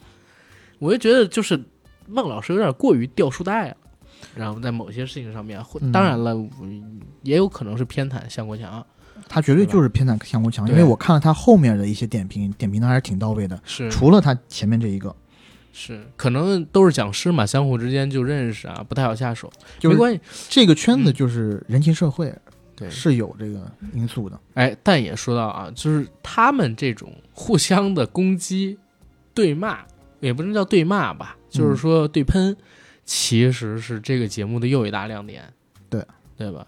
然后 OK，我们往下说，说到第二趴好吗？嗯疯狂的外星人跟新小城之春。然后《疯狂的外星人》呢，这部片子其实刚才剧情我已经说过了啊，嗯在我为什么选它做第二名的时候，然后《新小人之春》呢，它的剧情简单跟大家讲一下。其实，呃，毕志飞讲的这个故事是男主角身患癌症，嗯，然后呢，他有一个相濡以沫多年、深爱着他的老婆，他也爱他的老婆，然后深感自己可能时日无多了，然后呢，就打了一个电话，约了自己大学同学来，因为他知道自己大学同学跟那个他的爱人好像之前有过一段感情经历，嗯，然后想把自己的爱人托付给他的这个大学同学，然后继而展开的这么一段故事。当然了，这是毕志飞他的新小城之春的剧情，原版剧情并不是这个样子的。然后这两部短片呢，梁龙老师他的大众上座率是百分之四十五，专业上座率百分之五八，专业票数一百一十九，而且因为呃低于一百二十票，遭遇了停播，进入待定席了。然后毕志飞呢是大众上座率百分之七十六，专业上座率百分之八十，票数一百九十二票，但是呢没有导演选择他进自己的战队，所以最近最所以所以最终也进了待定席。嗯，对吧？这俩片子我已经聊了我对《疯狂的外星人》的感受了，然后你来聊聊你对这个外星人的感受。嗯，其实首先来讲，这两个片子我都不太喜欢。嗯《疯狂外星人》呢，就是和我的想象差别不大。当梁龙说他需要以这个整体黑白，然后无对话去展现他的短片的时候，我大概就明白了，就是因为梁龙毕竟也没有受过这种请电影教叫他育，梁杜洛夫斯龙太长了啊，复述不过来。啊，但是我就说呢，梁龙他毕竟没有受过很严格的电影教育，嗯我也不相信他看片很多，嗯，阅片量肯定不太够的。我觉得他去做这种东西呢，更多的程度上是依靠他的本能意识感和灵感嗯去做，而他。我如果我没有记错的话，他是不是拍这个东西的时候连像样的剧本也没有，没有对吧？完全就是有大纲，因为他一直说他在拍的时候比较难跟别人沟通，是因为所有的画面都在他的脑子里。嗯啊，只有他知道他想要的是什么，其他人都不知道。对对，所以我在看这个东西的时候呢，我觉得就很像是一些特别特别年轻的人。你要说实验，那我的话，我就是对你说实验电影，就是首先呢，它这个东西就是一个实验影像嗯。啊，电影是不是电影我另说，嗯，我其我其实也持保留意见，它能不能称得上是一个电影？因为我最近重看了《圣山》嘛，嗯对吧？包括《鼹鼠》跟《圣血》，嗯就是因为佐杜洛夫斯基的《沙丘》，嗯然后在看到这两部片子的时候，其实我觉得异曲同工了，对吧？这种做艺术的人，尤其是做摇滚的人，梁龙在描述自己他是怎么创作出这些影像的时候，我其实是蛮有感知的。就是他说，随着年龄的增长，越来越多的躁动就在自己的脑子当中了，然后他不太能够通过外部的东西去释放出来，嗯，然后这些影像呢是一种很好的输出方式。那些影像不会是王菲吧？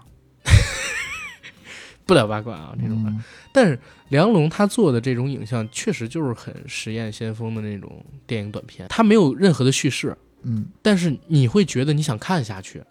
它是有叙事的，嗯，只是你想看下去。我其实可以忍受看下去，好吧，但是大多数的观众是不想不想下看下去的，可以理解。当你前五到六分钟都没有讲你在要你想要讲一个什么故事的时候，嗯。你觉得而且也没有一句对白，大家都在丈二摸不着头脑的时候，有多少个人会愿意看下去呢？因为他的那个真正的让你把叙事连起来的点，其实是在他们上了那辆三轮车之后，嗯，但是刚到三轮车那儿就已经停播了。对我其实觉得这个是这部片，呃，我其实觉得这个比赛机制是很有意思的一个地方，嗯，就是你想啊，观众离场是吗？对，就是这个机这个这个机制，我觉得特别有意思。你想很多，就是我们平常去看电影，嗯那我们买了张票，进场以后，如果这个片子特别特别烂，嗯。我们是很想走的。尤其我们花了大概六七十块钱买这张票，然后还搭上了时间，是。对吧？你我我运运动，我把我这个人送到这个电影院，花了大概半个小时的时间，嗯。然后进去看，看了半小时以后，发现哇，原来是一部烂片。我其实很少中途离场的，嗯。我应该看电影中途离场只有一次，嗯，是丁晟导演的《英雄本色》二零一八。对。嗯。那部电影，我看了一半，我实在看不下去了。我觉得他是对我心中的英雄本色的亵渎。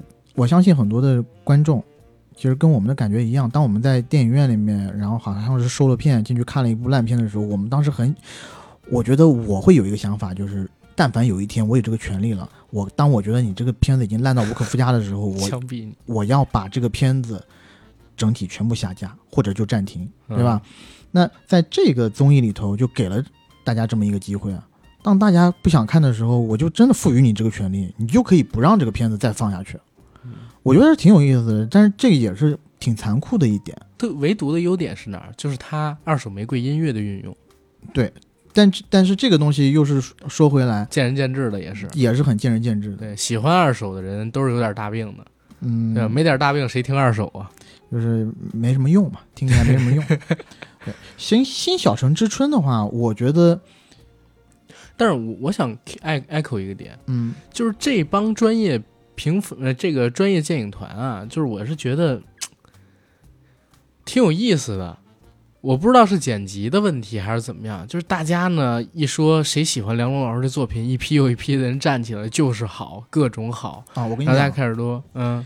看到那里的时候啊，我真的我恨我当时不在现场，我要在现场的话，我那英的微博，我一定要坐在大众评审团里面，然后站起来急高声疾呼，打倒这些装逼的人。那几个站起来说，我特别特别喜欢。我记得还有一个人说什么啊，就是大家对这种不同的东西的这种容忍的态度，让我觉得还有希望嘛。类似的语没有句，，他是说，因为这部电影本身就是表现异类在人群当中的电影，本身就让我觉得有一种悲哀。但是当我看到大众观影看、呃大众观影团的人，对于或者说普通观众的人看到这部电影之后，对看待异类的这种感受，让我更加觉得悲哀。然后还有一人站起来说：“啊、当大众观影团打出如此低的评价的时候，我才知道哦，这部电影它真正的播放完了。”知道吧？然后我操，这两句话一出来，我就觉得，嗯，操我妈你有病！我靠，我想吐。尤其那个女生在说，就你之前讲的第一句话的时候，而且她还眼含着泪光，我真的觉得是有大病，有文艺病。真的是有大病。她而且这种病呢，都不能说是文艺病，是文艺癌，就癌已经到三期重度，就是我会直接觉得她是可以直接去火化的那种。我看到以后，我就觉得，我如果在现场的话，我真的要站起来跟这些嗯，这些专业评审，所谓这些影评人，要大闹一场，而且有几个影评人还在那儿大言不惭的说，我们影评人的作用就是告诉你，没错，那个也是我特别想喷的。我靠，就是我们影评人的作用就是告诉你这个看片的姿势应该是怎么样，嗯，然后。如果这个片子是一碗汤的话，它要怎么喝？怎么喝才是最好的？然后你看片要从什么时间点进入，什么时间点出来，这都是要有人教育你的。就是你不要就是视野特别特别狭窄，视野放宽这一点我觉得没有错，但是这一点不是一个不必不可少的条件。对你对于大众，你没有权利去要求大众都跟你这样。对，而且我再说的残酷一点，虽然我是做电影的，但是电影不是必需品，嗯，我们的电影都能活。而且那个就是所谓要教别人怎么喝汤的这个影评人，嗯我当然我不知道他是谁啊，嗯，不是有一个观众起来反驳了他一次吗？应该是两个观众两个观众，起来反驳了他，然然后他又站起来做了一些一番回应。嗯，他的回应里面大致是说，就是我们不能把目光放得这么狭窄啊。嗯其实我也并不是在说教啊，就是不能，也并没有挑起对立。但我想，但我在想说，其实一开始就是你们影评人挑的头啊。对呀，大众评审就是因为大众评审其实也没有呃所谓的他们大众评审是这样啊，除非有人 Q，就是嗯否则他们是不发言的，对对吧？他们只是投出离场票而已。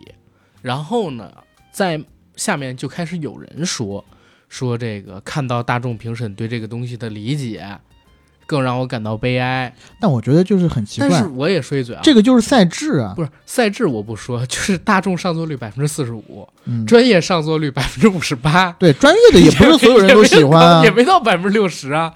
我靠，就这个东西，我我自己是完全认同这个赛制的，因为它其实是模拟市场嘛，而且人家也给了你完整片源了，你自己可以再回头去看。这就和我们如果中间儿因为觉得一部电影不好看离场，后面我们需要再通过其他资源再去回看这部电影是一样的。嗯，因为你给这个电影做出初次评价的机会只有一次，就是第一次在电影院里看的时候。但是也也能理解啊，就是他们导演组应该是特意设置过，甚至有可能也有剪辑的成分在。嗯但我觉得这个矛盾是历来就有的，就是关于影评人跟普通观众之间的这种矛盾，是对吧？然后《小城之春》我，我自己的感受是啥？就是太无趣了。对，我也觉得就是食之无味，弃之可惜啊，弃之都都都没有到可惜，就是完全的无味。就是我可以看看了呢，我不会有太大的收获；但是不看呢，对我完全没有影响，是，对吧？呃，但是我觉得后边这个评价蛮有意思的，就是如厕又站出来了。如厕，这哎，真的，我觉得李成儒老师啊，是这个腾讯的流量密码，嗯，只要有如歌就能上热搜。他就不说话，也给他镜头。对，在我看了好几次，给了他很多的镜头，但是他一句话没说。我心还我还心里想说呢，我说这腾讯有点意思啊，就是现在就是李成儒的表情也是他的一种 发言了。李成儒从三三如是吧？嗯，如鲠在喉，如芒刺背，如坐针毡，再到现在这个，如果不是牛俊峰，就你这个作品啊，三十分都不值，白瞎这么一好演员了。说这个，呃，向国强嗯，啊，再到说这个毕志飞，拿了个红模子描，就能算自己的作品了吗？我们现在有这么多的好导演，这么多的年轻导演，拍一点新的东西吧，别拿着别人的作品，然后怎么样？然后包括在他拍之前说，你敢选《小城之春》这么一个电影，我就能明白为什么你在豆瓣二点二了。嗯 成儒老师还是有意思，我靠，嗯，但是我觉得呢，嗯呃，中间有几个影评人说的也是挺对的，呃我忘了是谁了。他说这个毕志飞的这个作品是媚雅，嗯就他其实本质上不是雅的，而是他是向上去想要去贴那个雅的东西。嗯。我觉得这个我是挺相信的，因为我在看毕志飞怎么在导戏的整个全过程的时候，我就觉得这个导演真的以后做不了导演，他他是完全没有导演才能的。你是想怎么可能一坐下来问演员说，这其实我们故事是有三版，然后我想拍的不是剧本上这一版，对。然后现在我跟大家梳理一下这个案情，大家一起来创作一版。不是你都要拍了，你还要让大家一起创作，跟你搞一版出来，这不是扯呢吗？我就觉得他的性格是怎么着，他特别容易就妥协。嗯就刚才你说的剧本是这个样子，他写了三版剧本，他们那个拍的有三版剧本，他写的出版剧本，然后原定是九十年代，嗯编剧改成二零二零年代当下的故事，然后呢，他跟编剧又合改了一版，然后他其实想拍自己那版，所以他带着三版剧本，把三个故事都到片场去跟每个演员都说了。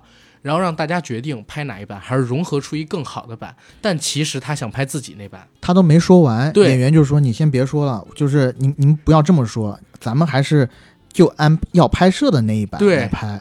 关键是啥？他不明说，他其实明说自己想拍自己那版就不行就行，嗯但是呢，他非得说就是先把所有东西都告诉大家，看大家会不会喜欢他那个，他得让别人，做决定，就很可还不是很恶心这种人。我觉得体现两点：一嗯是他极度不自信，对，二呢就是他对这个剧本的文本特别不熟。就是你可以看，当他们在拍摄的过程当中，他竟然要问演员：“哦，这两个人现在是个什么心理状态？”嗯，演员反而在教导演这个故事是怎么样。我我遇到过这种人，他不是对这个东西不熟，嗯就是你让他坐下来，静下心去想，他可以，他可以写，然后他呢也可以想，都没问题。但是你一落成，比如行动上，真的是有这种情况存在的。你一落成行动上，一落成，比如说口语上，他会着急，他会紧张，然后他思维就不连贯了。嗯那个时候他脑子是一团乱的。这个这个其实是一种生理性的、先天性的缺陷，先天性的缺陷。嗯就是他呢写东西是可以的，就理论学派，包括他写影评是可以的。你看他写的影评，他对中国电影史啊、对世界电影史啊、对各种电影技法跟评价，其实都挺带的，对吧？嗯但是你看他现场跟这些影评人互怼的时候，没有任何逻辑，越说越错。嗯好多人都怀疑那些影评是不是他找枪手代写的。就所以我是觉得他可能是有这么一种生理性的问题，就是当他因为自己的不自信，嗯因为自己可能说性格上边那种过于容易妥协的性格，当跟别人产生交流或者争执的时候，他脑子就全乱掉了，嗯，他没办法按既定的那些东西去说、去写、去做出自己要做的那个内容，所以这是这就表明他为什么学了那么多东西，一实践就成灾难。嗯，但我觉得他确实在片场也也是挺不专业的。对就是虽然很多这个，呃，我看很多弹幕啊一直在说这个片场中女演员怎么那么强势，反过来在说导演，因为说因为导演脾气好啊什么之类的。但是导演这个活儿，我觉得在很多时候就是个得罪人的活儿。嗯，你有的时候在片场就得要专制一点，就得说一不二，你要不然谁说话你都听，那你这个导演工作还怎么进行下去啊？而制片且人是一个调解各种关系的活儿。中间有一个现呃呃，中间有一个场景，就是他一直在让这几个演员要先走一遍戏，嗯然后那个演员呢也拗不过他，就走了。但在走戏的时候呢，专门给了几个镜头，毕志飞一一直一直在那儿看手机，嗯，就毕志飞一直在那儿看手机。那演员肯定就有很大意见啊！嗯我现在是按你的要求干活，你说要看一下走戏、走位什么之类，对吧？你又不关注，我我真正的在走了，你又不看，嗯，那我做的这所有的这些是有什么意义呢？就包括我之前也跟你讲的，就是确实有很多的这种剧组啊，新导演确实会发生这种情况，就是他因为他是个新导演，所以他的拍戏经验不足，然后导致他在一些事情上模棱两可，然后拿不定主意。这些情况一旦出现，有的一些经验比较足的演员就会过来反制导演。很多时候都是这样，包括呃有一些项目新导演起的，然后这个项目的资方呢跟某一些比较大牌的演员比较相熟，哎、他就会跟导演说，哎，这个片子咱好好弄，我们可以塞某某某个大牌过来。但是在一些呃，但是在一些有经验的制片人眼里呢。制片人听到这个话以后，就会跑过去跟资方说：“哎，我们这个演员可能有点太过于大牌了，导演镇不住，咱们还是不要了。为了整体的效果啊，嗯不能说咱光是为要贴这个演员而损失了这个导演在片场的这种公信力。嗯这个其实是很要命的，因为导演在片场，就像我们刚刚说的，有很多时候要说一不二，然后整组人几十人的剧组要听命于导演一个人，大家要对，呃，大家啊、大家要有同一个感觉，就是导演其实是对这个电影、对这个故事、对这个最大的负责成片，人，一是最大负责人，二是他是最知道这个电影出来会是什么样子的人。对，但是我在想啊，因为毕志飞这两年实在是压力有点大，就被大家已经骂的不行了。会不会之前他还有点这种自信，但是最近这两年实在是被骂的越来越、越来越丧，越来越自卑。我觉得包也是有这种可能。包括你看，就是他挑演员的时候，我就我就觉得，就是有一些演员真的挺得罪人的。嗯你比如说，他说我要一个年龄二十五岁以上的，然后你有的演员你直接说不想去就得了呗。张雪迎说了一句：“我还没到二十五呢，我二十四。嗯”你这句话说出了，就是纯粹在羞辱人。嗯你说我的年龄不太够，或者说我觉得我的年龄不适合这个角色，但是你如果说我二十四，你单卡这一岁，我觉得对人是一种羞辱。嗯这是一个，然后包括后面的那个温峥嵘老师，大家好像看着说温峥嵘老师就是帮他，然后去看他的剧本怎么解了个围，但实际上他在解围吗？你去看看他们俩进了屋子里边聊的那些内容，那还是剪辑过的，嗯其实也有在就是拿他做梗啊、开涮的意思在，就所有人看他都是一个笑话。嗯然后包括吕星辰，我相信也不是他自己找的，嗯吕星辰很有可能是片方，或者说呃，吕星辰很有可能是节目组的人帮他找的。然后吕星辰也根本就看不惯，或者说看不上他这个导演。嗯然后甚至在片场的时候，吕星辰直接说：“我们保我们三个人表演就行了。”当然，吕星辰是那三个人里演的最差的。嗯反正这他是一个，因为他已经是所有人的笑话了，所以他做什么，其他人都会，嗯，这人不行，这人不行，这人不行，他自己也没有自信，然后就越来越不行。哎，但是在片场啊，这种事情还真的是挺多的。就是演员，如果导演要是不行的话，演员到后面就话语权压过导演情绪，然后包括演员这边搞小帮派啊，就是嗯做的这种，我觉得反正有人的地方就有江湖，这种确实屡见不鲜。是革命者嘛，对吧？而且有的时候啊，嗯比如说就是灯光师或者打光师、摄影摄像师，嗯然后导演不行，一直在那儿抓耳挠腮，哎，一直举棋不定的时候，灯光师他们他们是不会讲任何事情，反正他拿钱干活，对吧？他就站那儿，但是呢，他就看着你，然后也不给你出主意，然后就会发出一些滋儿喳的声音，哎呀，哎，然后就抖脚。这个时候，如果心理素质要是不强的话，这个导演会越来越急，越来越慌，到最后就整个就完完完成不下去。嗯嗯，这种的很正常了。然后毕志飞，我我觉得他可能就是节目组的一个噱头，嗯，让他，来个四期五期，或者说拍个六期，当然也给他劳务费，嗯。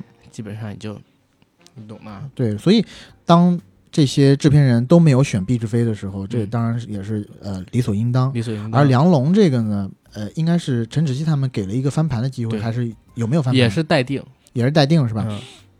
陈但是陈芷希说了一句话，说嗯梁龙这个片子呢，啊、我愿意投，嗯。但是他那话其实真的是场面话，就是三五十万我可以没问题，意思就是投资大了他也不投啊，不赚钱、对，当然投资大不投啊。对啊但是因为梁龙嗯。之前参演过陈芷希制片的好几部电影、嗯，啊，所以他们私交肯定还是不错的啊。是，他之前应该是那个父子雄兵吧，父子雄兵，嗯。然后缝纫机乐队里面缝纫机乐队里也有，也有参演，对。对。包括前一段时间，呃，赵云俊他的那个告别式，然后也把梁龙请过去。对吉安那大吉他梁龙也去演了嘛。对，所以我我自己是觉得，就是梁龙老师当然可以过来逐逐梦啊，玩一玩嗯啊。如果真的能拍出几个短片来，也挺好的。我挺期待，就是他们自己有音乐风格的那种 MTV 的，哪怕是用来做 MTV，我都觉得挺好。其实我是觉得，我在 First 我在今年 First 上看梁龙主演的那部《没问题》以后，没毛病。没问题啊嗯，我觉得在那部电影里面，梁龙的表演挺到位的，嗯我完全看不出来一个素人演员的那种感觉。嗯，他表演的还真的非常到位，一个中年的东北的，在中年危机底下的一个父亲的形象，有的时候窝囊，有的时候也挺搞笑，嗯。就拿捏的恰到好处。是。嗯，我相信他如果真的拍片的话，他的我觉得做做音乐的可能共情能力强，嗯。他可以去很好的给演员讲戏，但是对镜头语言、对这个故事节奏，包括故事、包括影片结构的这个把握，我觉得他还是需要去请一些更专业的老师去辅佐他。我觉得像他们这些摇滚歌手，内心的创作激情特别强，信念感也强，表现力也强，所以他们演戏可能一般而言不是那种特别大的问题，对吧？尤其是他这种视觉系摇滚，呃，不一定，我我在想，如果黄贯中去演戏的话，那可黄贯中能是个灾演灾难吧。黄贯中演过，演的还可以，大老逼。他演过《江湖新秩序》《古惑仔》那里边大逼格。哦。啊、演的还可以，，OK，没有那么差，就是蛮蛮社会的。嗯。啊，然后这两组人吧，其实也代表着特别明显的在这个中国电影行业里边两种啊，一种呢就是拿着钱去做实验电影，嗯。拿着去做这种大众可能根本看不懂、市场也不太会接受的电影，然后纯粹自我表达的这种，然后还有一种呢，就是拿着钱去做，也是自我表达，自己觉得大家觉得 OK 的，自己认为是实验电影，其实是狗屎的这种 电影的人。嗯，对？吧？从《富春山居图》到《逐梦演艺圈》，这也不是什么新闻，大家都看到过很多。是，嗯，然后最后一组吧，最后一组其实是爱情和我知男人心。对，嗯，其实我把我知男人心放的是我这六个里面排的最差的。我我也是，就是首先他这个 IP 呢，呃，在这个综艺里面说的是他们改自刘德华和巩俐那个版本，其实呃刘德华、巩俐这个版本呢，也是翻的是梅尔吉布森的两千年的版本，对，而王阳导演的这个想法就是性转变成女人可以听到男人的心声，这个 idea 在去年还是今年，派拉蒙已经拍出来了，就叫我知男人心。哦，这个我还没看哎。就 idea 已经不新鲜了，主角是黑人女性，她突然可以听到所有周围所有男性的声音。OK，啊，当然分数不太高了。但但是有一，个点啊，我想提，就是因为我小的时候两版都看过，嗯。我知女人心》还有百分男人百分百，就是梅尔吉布森那个原版的片名叫《男人百分百》嗯。然后我听我不不是，然后我在看这两部片子的时候，我觉得梅尔吉布森那版肯定是更好看，嗯。但是呢，他那版特别政治不正确，嗯。包括刘德华那版，就是非常物化女性，嗯。意识观形态特别落伍。你比如说那里边猪猪扮演了一个角色，嗯。演刘德华的秘书，对，然后她有一个那个呃男朋友叫 Peter，嗯。每天上班的时候就用这个 MSN 跟自己的男朋友聊天，嗯，在线聊天。刘德华演的那个角色就把 Peter 叫，然后哎，最近还好吗？每次都拿这个话去和猪猪聊天儿嗯然后他在那个戏里边描写的女性呢，也都是刻板印象。然后在梅尔吉布森那版里边更是，因为他零二年的还是零零年的，两千年的两千年的，就是他的意识呢更落后。然后我他妈就看到在二零二一年，一个非常落后的、自以为自己很了解男人心里边在想什么的非常刻板印象的性转版嗯来了。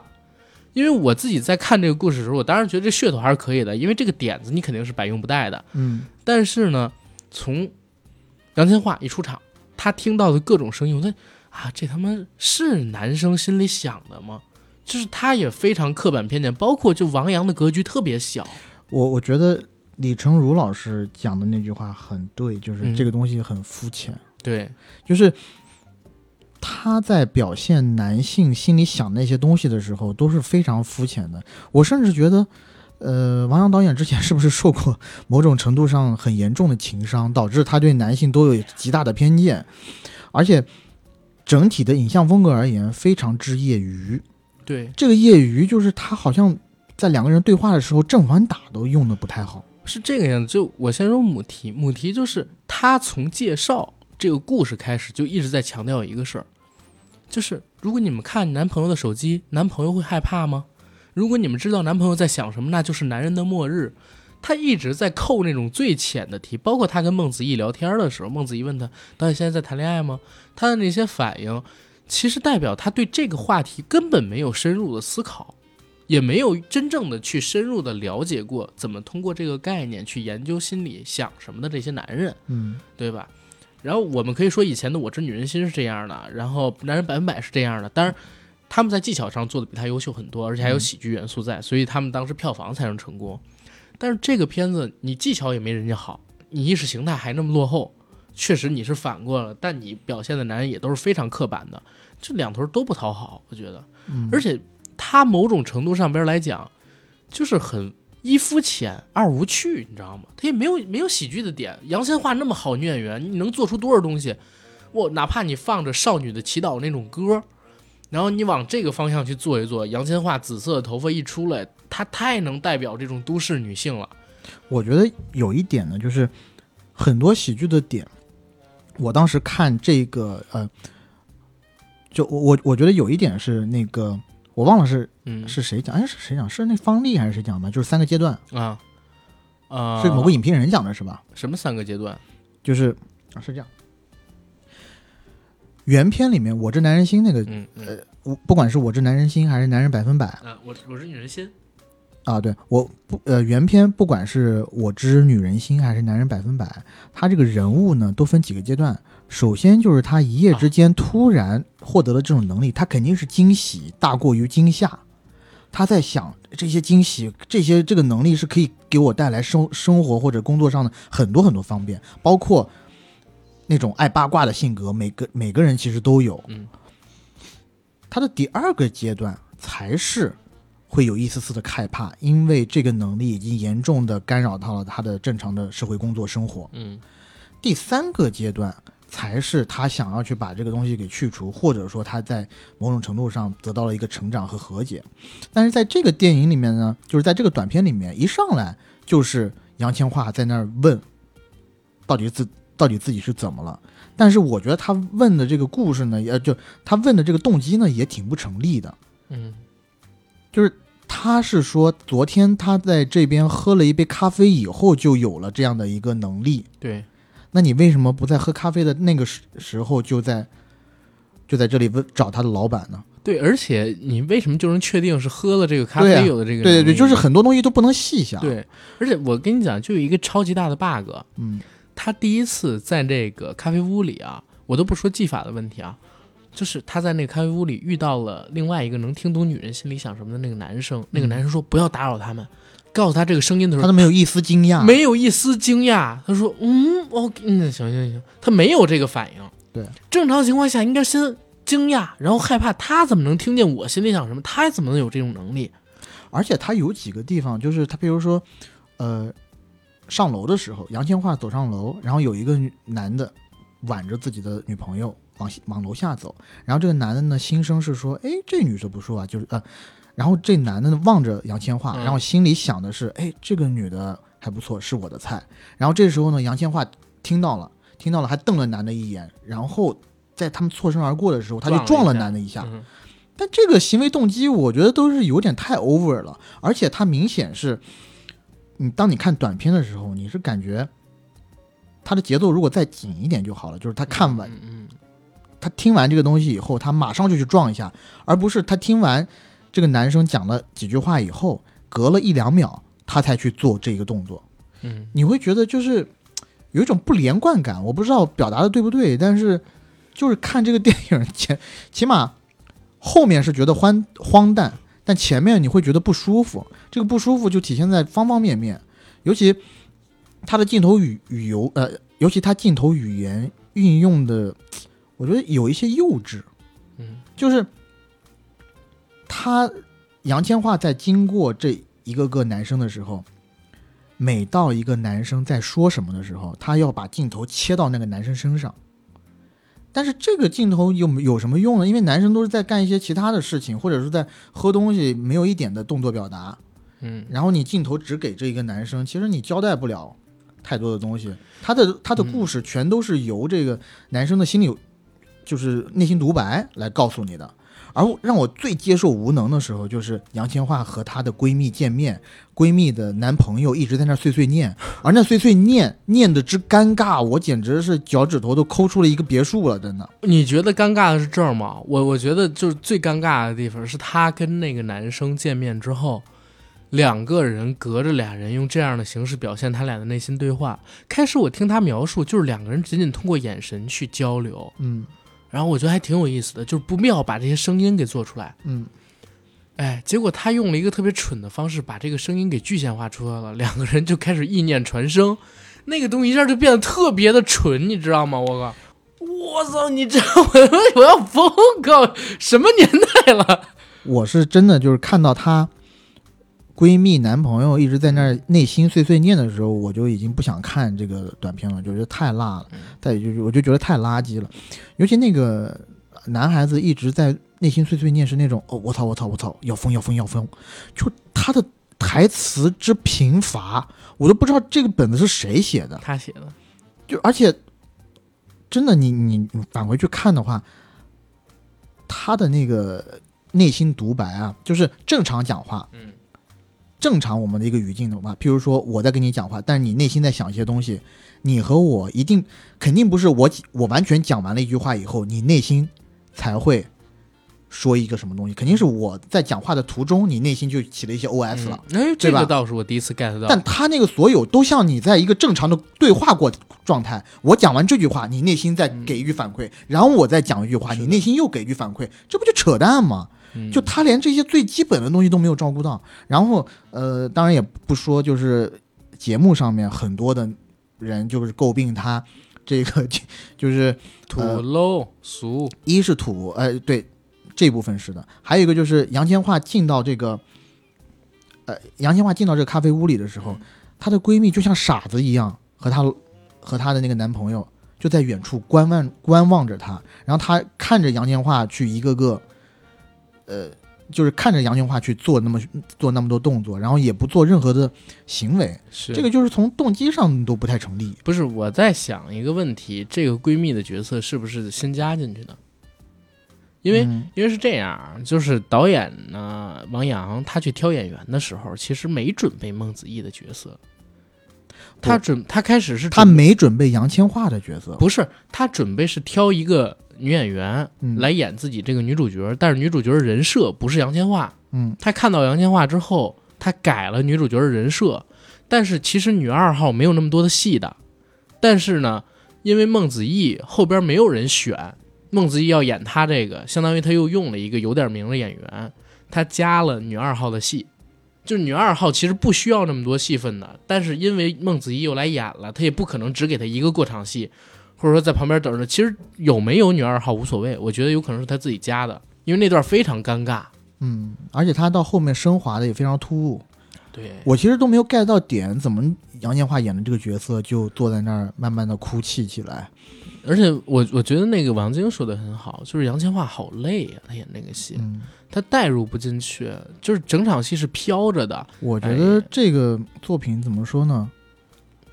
啊，无才。说的苛刻一点儿，这个作品这个质量，可能你会在国内嗯，二三流院校，我说影视专业学生大二的课堂习作上会看见。这个是拿不上去做毕业作品的，这个做毕业作品你可能是不及格的，还细化到大二吗？因为我是觉得大一很多人不会拍这么长的作品嘛，十几分钟其实算挺长的了，你可能很多呃院校大一可能就拍个几分钟的电影，对吧？嗯，那十几分钟的电影，大二啊，很多人想尝试一下，但尝试的时候呢，就会出现很多各种各样的问题，嗯所以我觉得是挺不扎实的。但是我觉得王阳这个导演奇怪也就奇怪在这儿，就是他的履历其实还蛮不错的。嗯，你想他拍电影主演是郭富城和苗苗，哎，这是一个怎样的黄金商业搭配，嗯对吧？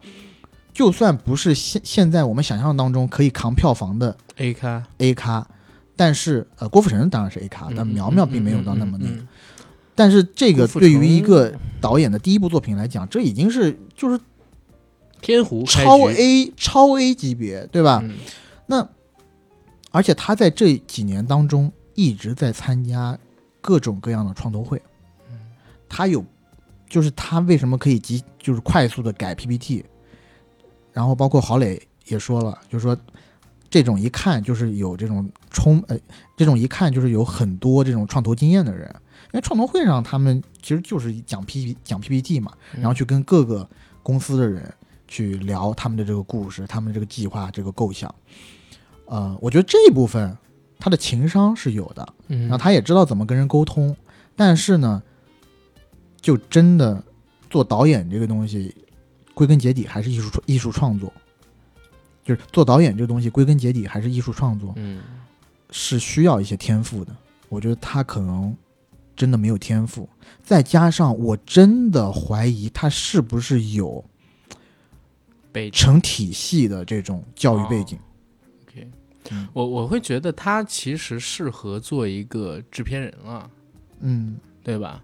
就是这么能言善道，嗯对吧？然后有这么好的一个表达能力，跟临随机应变的能力，包括嗯调和各方向的关系，对吧？但是你要说创作能力，我是没从这里边看出来他。适合去做一个商务制片人，对，他不能去做创意制片人。嗯嗯，我觉得他应该适合的是这种幕后的工作，对吧？或者说，呃，演员应该也不行了，或者说他可以做一点就是宣发的工作，发行，跑发行，操，你这是骂他呢？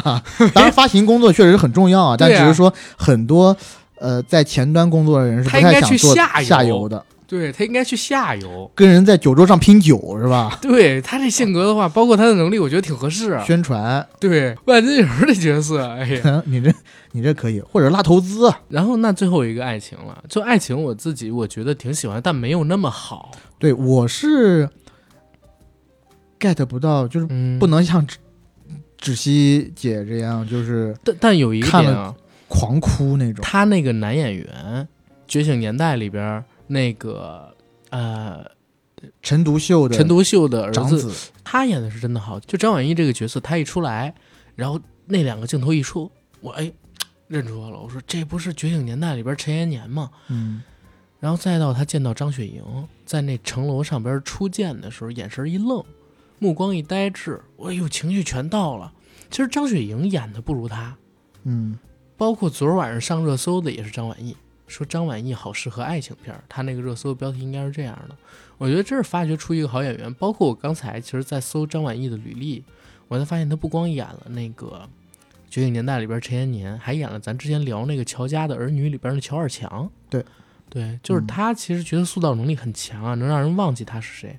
而且你说扮演这种土黑帅的也可以，对吧？然后你扮演一个富官富家公子，扮演一个呃皇庭里边的少爷也可以，嗯，就是角色可塑性很强。我觉得真是一个挺好的演员。对啊，我觉得爱情这个故事其实要说完整也挺完整的。挺完整的呃，他讲的故事也其实挺简单的，对，讲的就是张晚意演的这个男主角呢，是在某影视基地里面靠出租这些呃至尊宝和这个紫霞仙子的衣服过活的这个人。电影，在一次晚上要收摊的时候，嗯他看到了独自坐在城楼上的这一一个紫霞仙子，嗯打引号的紫霞仙子，他要去收她的衣服，但这紫霞仙，但这但是这个紫霞，呃，但是这个紫霞仙子呢，明显是刚跟人分手嗯啊，人非常的沮丧。城楼上的那一剑啊，张满意应该就是心动了，嗯当天晚上还梦到了这个紫霞仙子。嗯第二天呢，他又去城楼上，哎，发现之前的那个女生呢，在这儿遗遗落下了一个钻戒。嗯这时候，女生刚好跑过来，在寻寻找她丢下的东西。嗯他们见面了，见面以后就产生了交集，产生交集以后呢，嗯，张满意当然大胆的就是去表达了自己心中的爱意，穿上了那个至尊宝的那身衣服，因为在此之前，女主角跟他说，她你不觉得爱情这个东西就很可笑吗？而且嗯爱情是门生意什么之类的。但是，但是当这个男主角穿着至尊宝的衣服，这身战甲，嗯，然后扛着金箍棒，戴着金箍从大漠里嗯慢慢由远及近的时候，大声对着张曼呃，大声对着女主角说：“你还觉得这个可笑吗？”啊，这一句这一句话，我这呃，就是他们的这一段对话，我觉得还是挺打动人的。嗯，就是怎么说呢？一见钟情之后，然后勇敢的表达自己嗯啊，表勇敢表达自己的爱意。我觉得这个是，嗯，确实挺感动，但我也没有说嗯，感动到要痛哭流涕那种。我也觉得没有到感动到痛哭流涕，但是当灯光亮起，我一看仔细哇满脸，然后郝蕾老师哇 眼含热泪，嗯然后其实我感觉除了他们观众里边也没有几个真哭的呀，嗯，对吧？这这个可能还是共情能力强，我觉得有，就是他取的这个题材有一定的加成，包括他到最后高潮部分的时候，一生所爱的音乐，一生所爱的音乐，这个是有特别大的加成的。但其实我觉得有一个小小的瑕疵在，就是我看的时候，我一直觉得就是男女主初见的时候，因为女主其实是自己买了一套衣服，嗯男主是以为自己被别人租租走的那个衣服是女主穿的，嗯但是后来不接到了一个电话嘛，人家说要来还衣服，才知道哦，女主的衣服是他自己的，他又退回走。开始他们俩相识其实是源于一场误会，嗯但是他去寻找女主，看到女主的时候，是听到女主在那儿讲电话：“你会来吧，会来，你会来吧，你一定会来的。”就是这段对话呢，有可能是因为张雪迎的表演的问题，嗯。我在听到的时候非常出戏，而且突兀。有可能她台词功底太差了，就像她在碎碎念，但是念的特别不走心，让人产生了一种刚才我知男人心里闺蜜的男朋友嗯，那种我操我操我操我操我操我操这样的感觉，就是你把这段他的碎碎念拿掉，也不影响叙事，因为到了那儿之后，你跟他一聊，那女生就会问你你是谁谁谁叫你来的吗？嗯你就知道他是有情商，对吧？是或者说你要找一个感情更丰沛的，包括张雪迎复刻朱茵的那个 wink，包括她的那个眼角落泪，其实复刻的也不是特别的美，她是挺漂亮的，但是没做出那种灵动的劲儿，就是欲哭无泪，眼珠从这上面下来没有表情，再到再到他跟那个至尊宝初见的时候眨了一下眼睛的那种活泼灵动，然后那种喜悦，他都没做出来。就是我是觉得，如果让薛薛凯琪，嗯 或者说换其他的一个女演员来演，可能会效果更不一样。因为男演员真挺不错的，嗯嗯。然后这个故事，哎，反正我也没想到大家会流那么流泪了。但是从现在看起来，就过去六个作品里边，这个作品第一是最完整的，嗯，第二呢也是最成熟的一个作品，也是大众认可度跟专业评审团里边的一个认可度都最高的。嗯对吧？行，这是六个作品，然后来概来聊一个事儿，你觉得这两期的节目，包括先导片儿，一共是五集嘛？嗯，里边有没有什么名场面？嗯，我觉得比较精彩的是，呃，在开始选人的时候，蔡康永去找这个李成儒演戏，啊，哦，我跟你讲，那段真的是名场面，就是完全把一个老演员，真的是老演员啊、那种矫情、那种端着、那种架子给做出来了。蔡康永可以说是三顾茅庐。嗯先说，哎，我写下这么一个京剧的角色，是因为以前有一个老师傅什么什么告诉我说，演员有三种死亡的方式，正常的死亡啊，最可怕的死亡是没人再看你的戏了，没人记得你了。嗯然后说我第一眼想到的就是李成儒老师，你这个角色，哦，那那个时候要搁别人第一第一顾啊，就已经得上了，我要上你的戏。李成儒说，哎呀，我得看一下您的剧本儿，啊，好。然后第二顾说，我如果对我的这个剧本没有充分的自信，我是不会来找您的，对吧？嗯在我认识所有人当中，你对京剧的热爱是最热烈的。然后李成龙老师，嗯，是这个样子。我觉得不是每个人都能拍好京剧的，我还是坚持我的观点，我必须得先看剧本儿，嗯这是第二顾，你知道吗？再到第三顾，这第三顾就已经是道德绑架了，你知道吗？嗯说我必须得需要一个这个对京剧喜欢的人啊，了解的人啊。除了您之外，我觉得没有什么其他人能对这东西更懂啊。而且李成儒老师，那个您可不可以这样，就先跟我看几分钟的剧本，然后再说。李成儒说：“我我这个样子，我先拿下剧本，然后我会让导演组的人，对对吧？把结果告诉你，我会尽快通知导演组的人。太商务了，太牛逼了！就是一般人搁这种，就是比比我我都不说我啊，蔡康永只要一看我，我立刻就过去合作了。嗯但是我说，如果我是一普通演员，然后他说第一顾的时候，立刻第二能撑到第三顾还不去的人，就已经挺牛逼。何况第三顾之后又有一次是啥？李成儒被那个吴中天耍了一通，也不嗯叫叫耍了一通吧。吴中天嫌他年纪太轻了，吴中天没要他。如子，你还太年轻了。我觉得从这一点看出来，就是李成儒其实是有在看他们之前的作品履历的，对，他肯定就是看吴中天之前导过《摩天大楼》，嗯，然后觉得这个戏好，然后蔡康永呢之前只弄过《痴痴的爱痴》，痴的爱。然后这么烂的戏，他用他是大材小用了。蔡康永第四部就是吴中天从他那儿回来之后，嗯，蔡康永又问他，李成儒如子还是这样，我让导演组尽快的把消息告诉你，我还是要先看剧本。是我我觉得这个就其实挺奇怪的，因为嗯李成儒自己并不是科班出身，对对吧？嗯他当时演戏也是玩票是性质的，然后现在就越来越像一个表演艺术家。当然，我不是说自称表演艺，术家，当然我不是说就是人不能没有天赋啊，不，当然我不是说就是呃在小看他的天赋还是什么的，但我只是觉得这一个做派一般是比较掉入袋的人才会做出来的事但。但我跟你说，我看了李成儒去年前年就是嗯《演员请就位》上边的一些表演，包括他还上过什么《演员的诞生》这种综艺啊。我在看那个综艺的时候，我就觉得李成儒的演技也没有多出神入化，他得演那种特定类型的角色才行。嗯，否则的话就演得非常的尴尬。他一直在拿着一种劲儿，很难做到平易近人。就是他演一个普通的老头儿都不行，他就得演一个老警察或者脾气暴的那么一个人，特定的角色。或者他演一些大款。对因为这就是本色出演，他最开始就是演一些大款而出名的。他最开始就是拍编辑部的故事，那会儿他刚炒外汇失败，然后他跟郑晓龙是哥们儿，然后去那儿客串了一个土老板。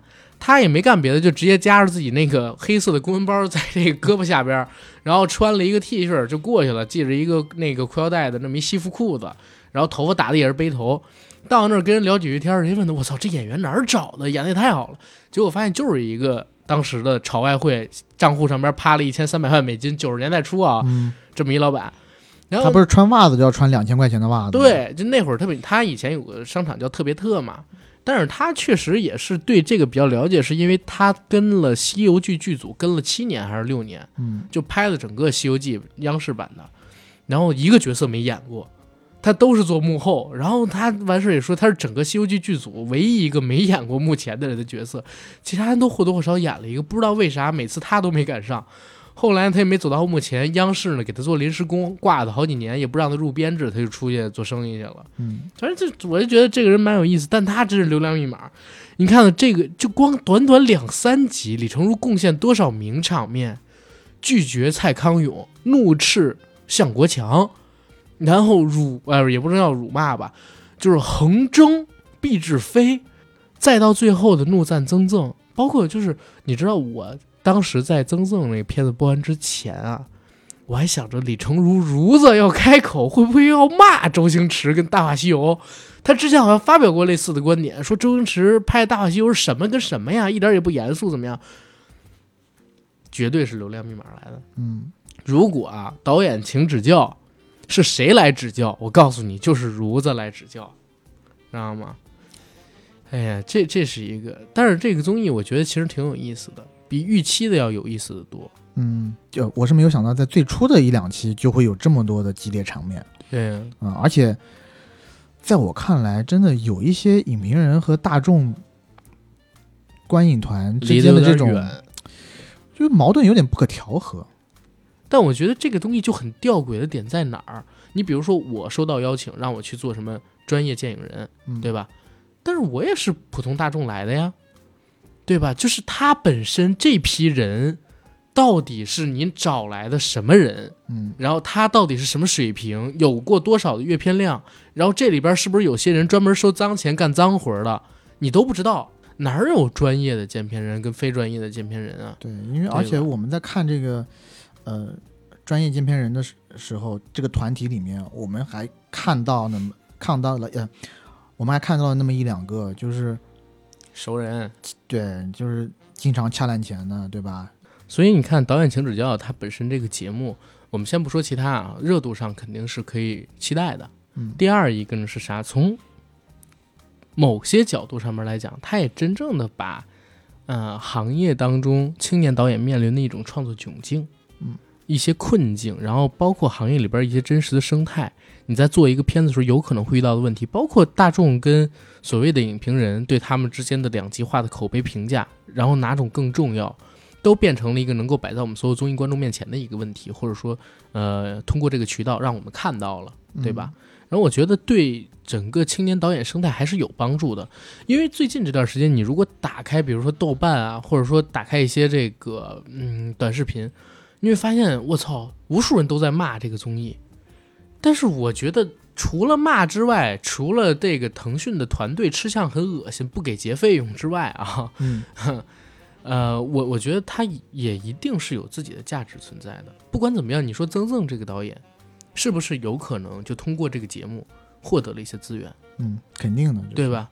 然后像是毕志飞也好像是王阳这样的导演，他的真正的创作能力被人看到了，有没有可能就是，要不然就好好学嘛，对吧？提高自己，嗯、要不然就是提不高自己，可能就去做发行，对吧？做市场。嗯，对吧？就就转行不去做导演，不坑投资人的钱，然后也不骗大家门票了呢，嗯，电影票了呢，对吧？我觉得在这里面，我其实还蛮喜欢王晶导演的。就王晶导演其实讲的都是大实话，而且他一直在说，呃，导演需要更亲近市场一些，取悦观众。呃、这个其实我觉得他的用词未必恰当，但是我觉得跟观众走得再近一些没有太多的毛病，而且在导演的初期阶段。就你新导演，正是你想要积累你的作品的时候，想要积累你的人气的时候，这个是这个时候你和观众走得近一点，这是为你，这是对你未来的发展要打下基础啊。下一期节目，我觉得应该也会很好看，因为我看了那个预告嘛，嗯，中间应该是那个蒙蒙古族的导演嗯拍了一段跟蒙古族或者是少数民族密切相关的一个。短片，嗯，然后呢，那个短片起来以后，很多的影评人为之叫好，为之鼓掌，然后觉得特别的热血。然后在现在这种电影环境下，还有这么样一个导演愿意为了少数民族所发声啊，一定要坚持做下去。但是呢，方丽老师，如果我猜的没错的话，他的那句话应该是对那群影评人说的。他说：“你们这是在捧杀他。”这个含义，我觉得有一点意思，就是。因为这个导演之前拍的作品啊，都是特别文艺向，嗯，特别的少数民族倾向的。那这样的电影受众无疑来讲是非常小的。当你一直处于这个这么窄的赛道的时候，你其实很难去做大众化的一些尝试。又有多少公司会为了这种作品去投钱呢？是无疑是小的。你说《皮人上的魂》，嗯，乃至《冈仁波齐》，那也是张瑶导演在。他积累了名气以后才去做的这种尝试嘛，而且他有渠道能收回来成本。我觉得这种方式是比较正确的，就是说，你先在类型片或者故事片的领域证明自己，然后你再去在故事片的基础上去增加本民族的传承。但是这只代表就是你的看法啊，这个是我的看法，我觉得这是对的看法。我我我自己理解上，这是一个比较正确的道路的方法，就是呃。像那个乌兹别克族，呃，乌兹别克族的导演那个乌尔山别克，啊不不，乌兹别克族的导演别克，嗯，他不是最近就拍了《门锁》嘛？而他第一部出名的电影短片是一部枪战片，就他就很类型化，是。但你也难保像这种导演，当他积累了很多的名气之后，他不会去做一个跟本民族相关的电影。嗯嗯，我我的意思是，当你积累了一定的。阅历、资源、财富和呃名气，名气，你再去做跟本民族相关的东西，和你现在就一条道走到黑这样的宣传度和对你本民族的有益度，这是不不太嗯不太一样的。明白。总之啊，总之这么说来的话，下一集还是值得期待的。我觉得下一集火药味还是挺浓的，应该。对，那反正我我自己觉得这个综艺的出现。嗯，就是除了剥削之外也有好处，并不是单纯的剥削，剥削这个行业，通过剥削这个行业去换取商业利益。除了这个之外，它也有一些益处的对行业。嗯，最起码它还能真的告诉大家，OK，导演到底是怎么工作的。然后有一批青年的待被我们发现的导演，而且国内真的他缺少这种好的机会，让大家能看到自己的这种试验性的作品。我我这两天在看那个贾樟柯的《假想》，嗯然后我刚好读到了《假想》第一本，就是一九九八到二零零八，然后里边儿站台那一章，嗯然后他在那章里边就提到，九九年的时候，贾樟柯自己去这个釜山嘛，釜山国际电影节，那时候釜山国际电影节才办了三届，然后去一趟日本，呃，PI 影展，然后发现日本的这种影展，它上边放的短片其实贡献了非常多导演，包括石之愈合，嗯他们都是从这个短片的影展里边出来的，但是国内就一直没有这种影展。然后他回国后来也做了平遥，但是以平遥还是以长片为主，当然也有短片啊。嗯，可是平遥的影响力，我觉得没有现在我们看到的这个导演请指教大。平遥在某种程度上是以烂片为主。我我我别管烂片不烂片，我就说影响力，它绝对是没有现在这个导演。当然了，平遥这种东西还是嗯业内的狂欢。你要是对老百姓来讲，谁知道有平遥这电影节这回事儿？平遥如果他有一个导演拿了最佳导演，拿了最佳影片，嗯他不一定有一个导演在这个导演请指教上边儿通过拍短片拿了一个年度最受期待导演这个冠军，能换取的商业资源更多。那当然啊，你看这里面，像那个呃蒙古导演和那个呃王一纯嗯都是在 First 上拿过奖的，是啊有谁知道他吗？我知我除了我知道，你知道，很少会有人知道。对啊，而且我觉得这是一个很好的榜样，就是要告诉年轻的导演，你该走的路是怎么走，嗯你该要去追一些不光之类的，对你就是就是你你该要去，不是你该要去加强自己的东西是哪一块儿？嗯就有一些电影的基本技法，或者说你去跟呃你去创作的时候，你需要遵循的一些电影的基本规律，你是要懂的。对，从这个角度上面来讲，确实也是，不论你去参加任何一个影展，你都很难知道，就是别人对你最直观的那种评价。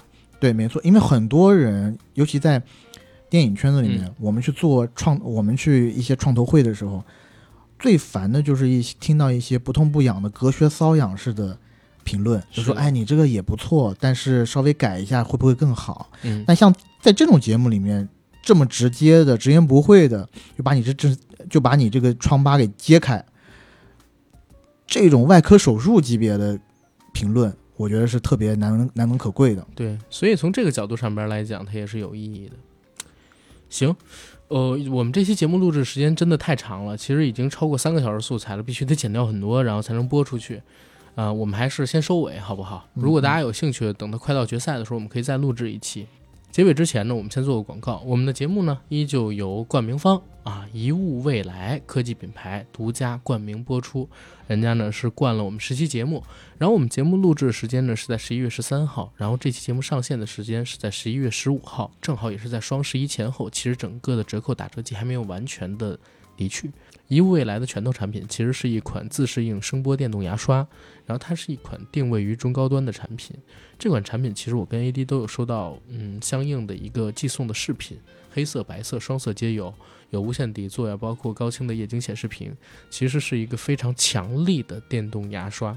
而且还会跟随你的使用习惯，默认记下你能适应的频率，进而内部进行增改，也有很好的一个使用体验。如果大家有兴趣，在最近一段时间更换电动牙刷，可以到淘宝上或者说各大购物平台上去搜索“一物未来”这个品牌，它的“物”是一个日字旁，一个上午下口的“午”，一物未来。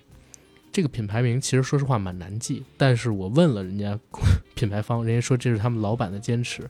老板创业的时候就是抱着一个工科男的心，然后来做的这个品牌，所以如果大家有兴趣，去搜索这个品牌吧，好吧。然后感谢他们对我们的支持。那在这儿呢，想加群的朋友加 J A C K I E L Y G T 的个人微信，让我们的管理员拉您进群，和我们一起聊天打屁。那谢谢大家，我们节目到这儿。嗯。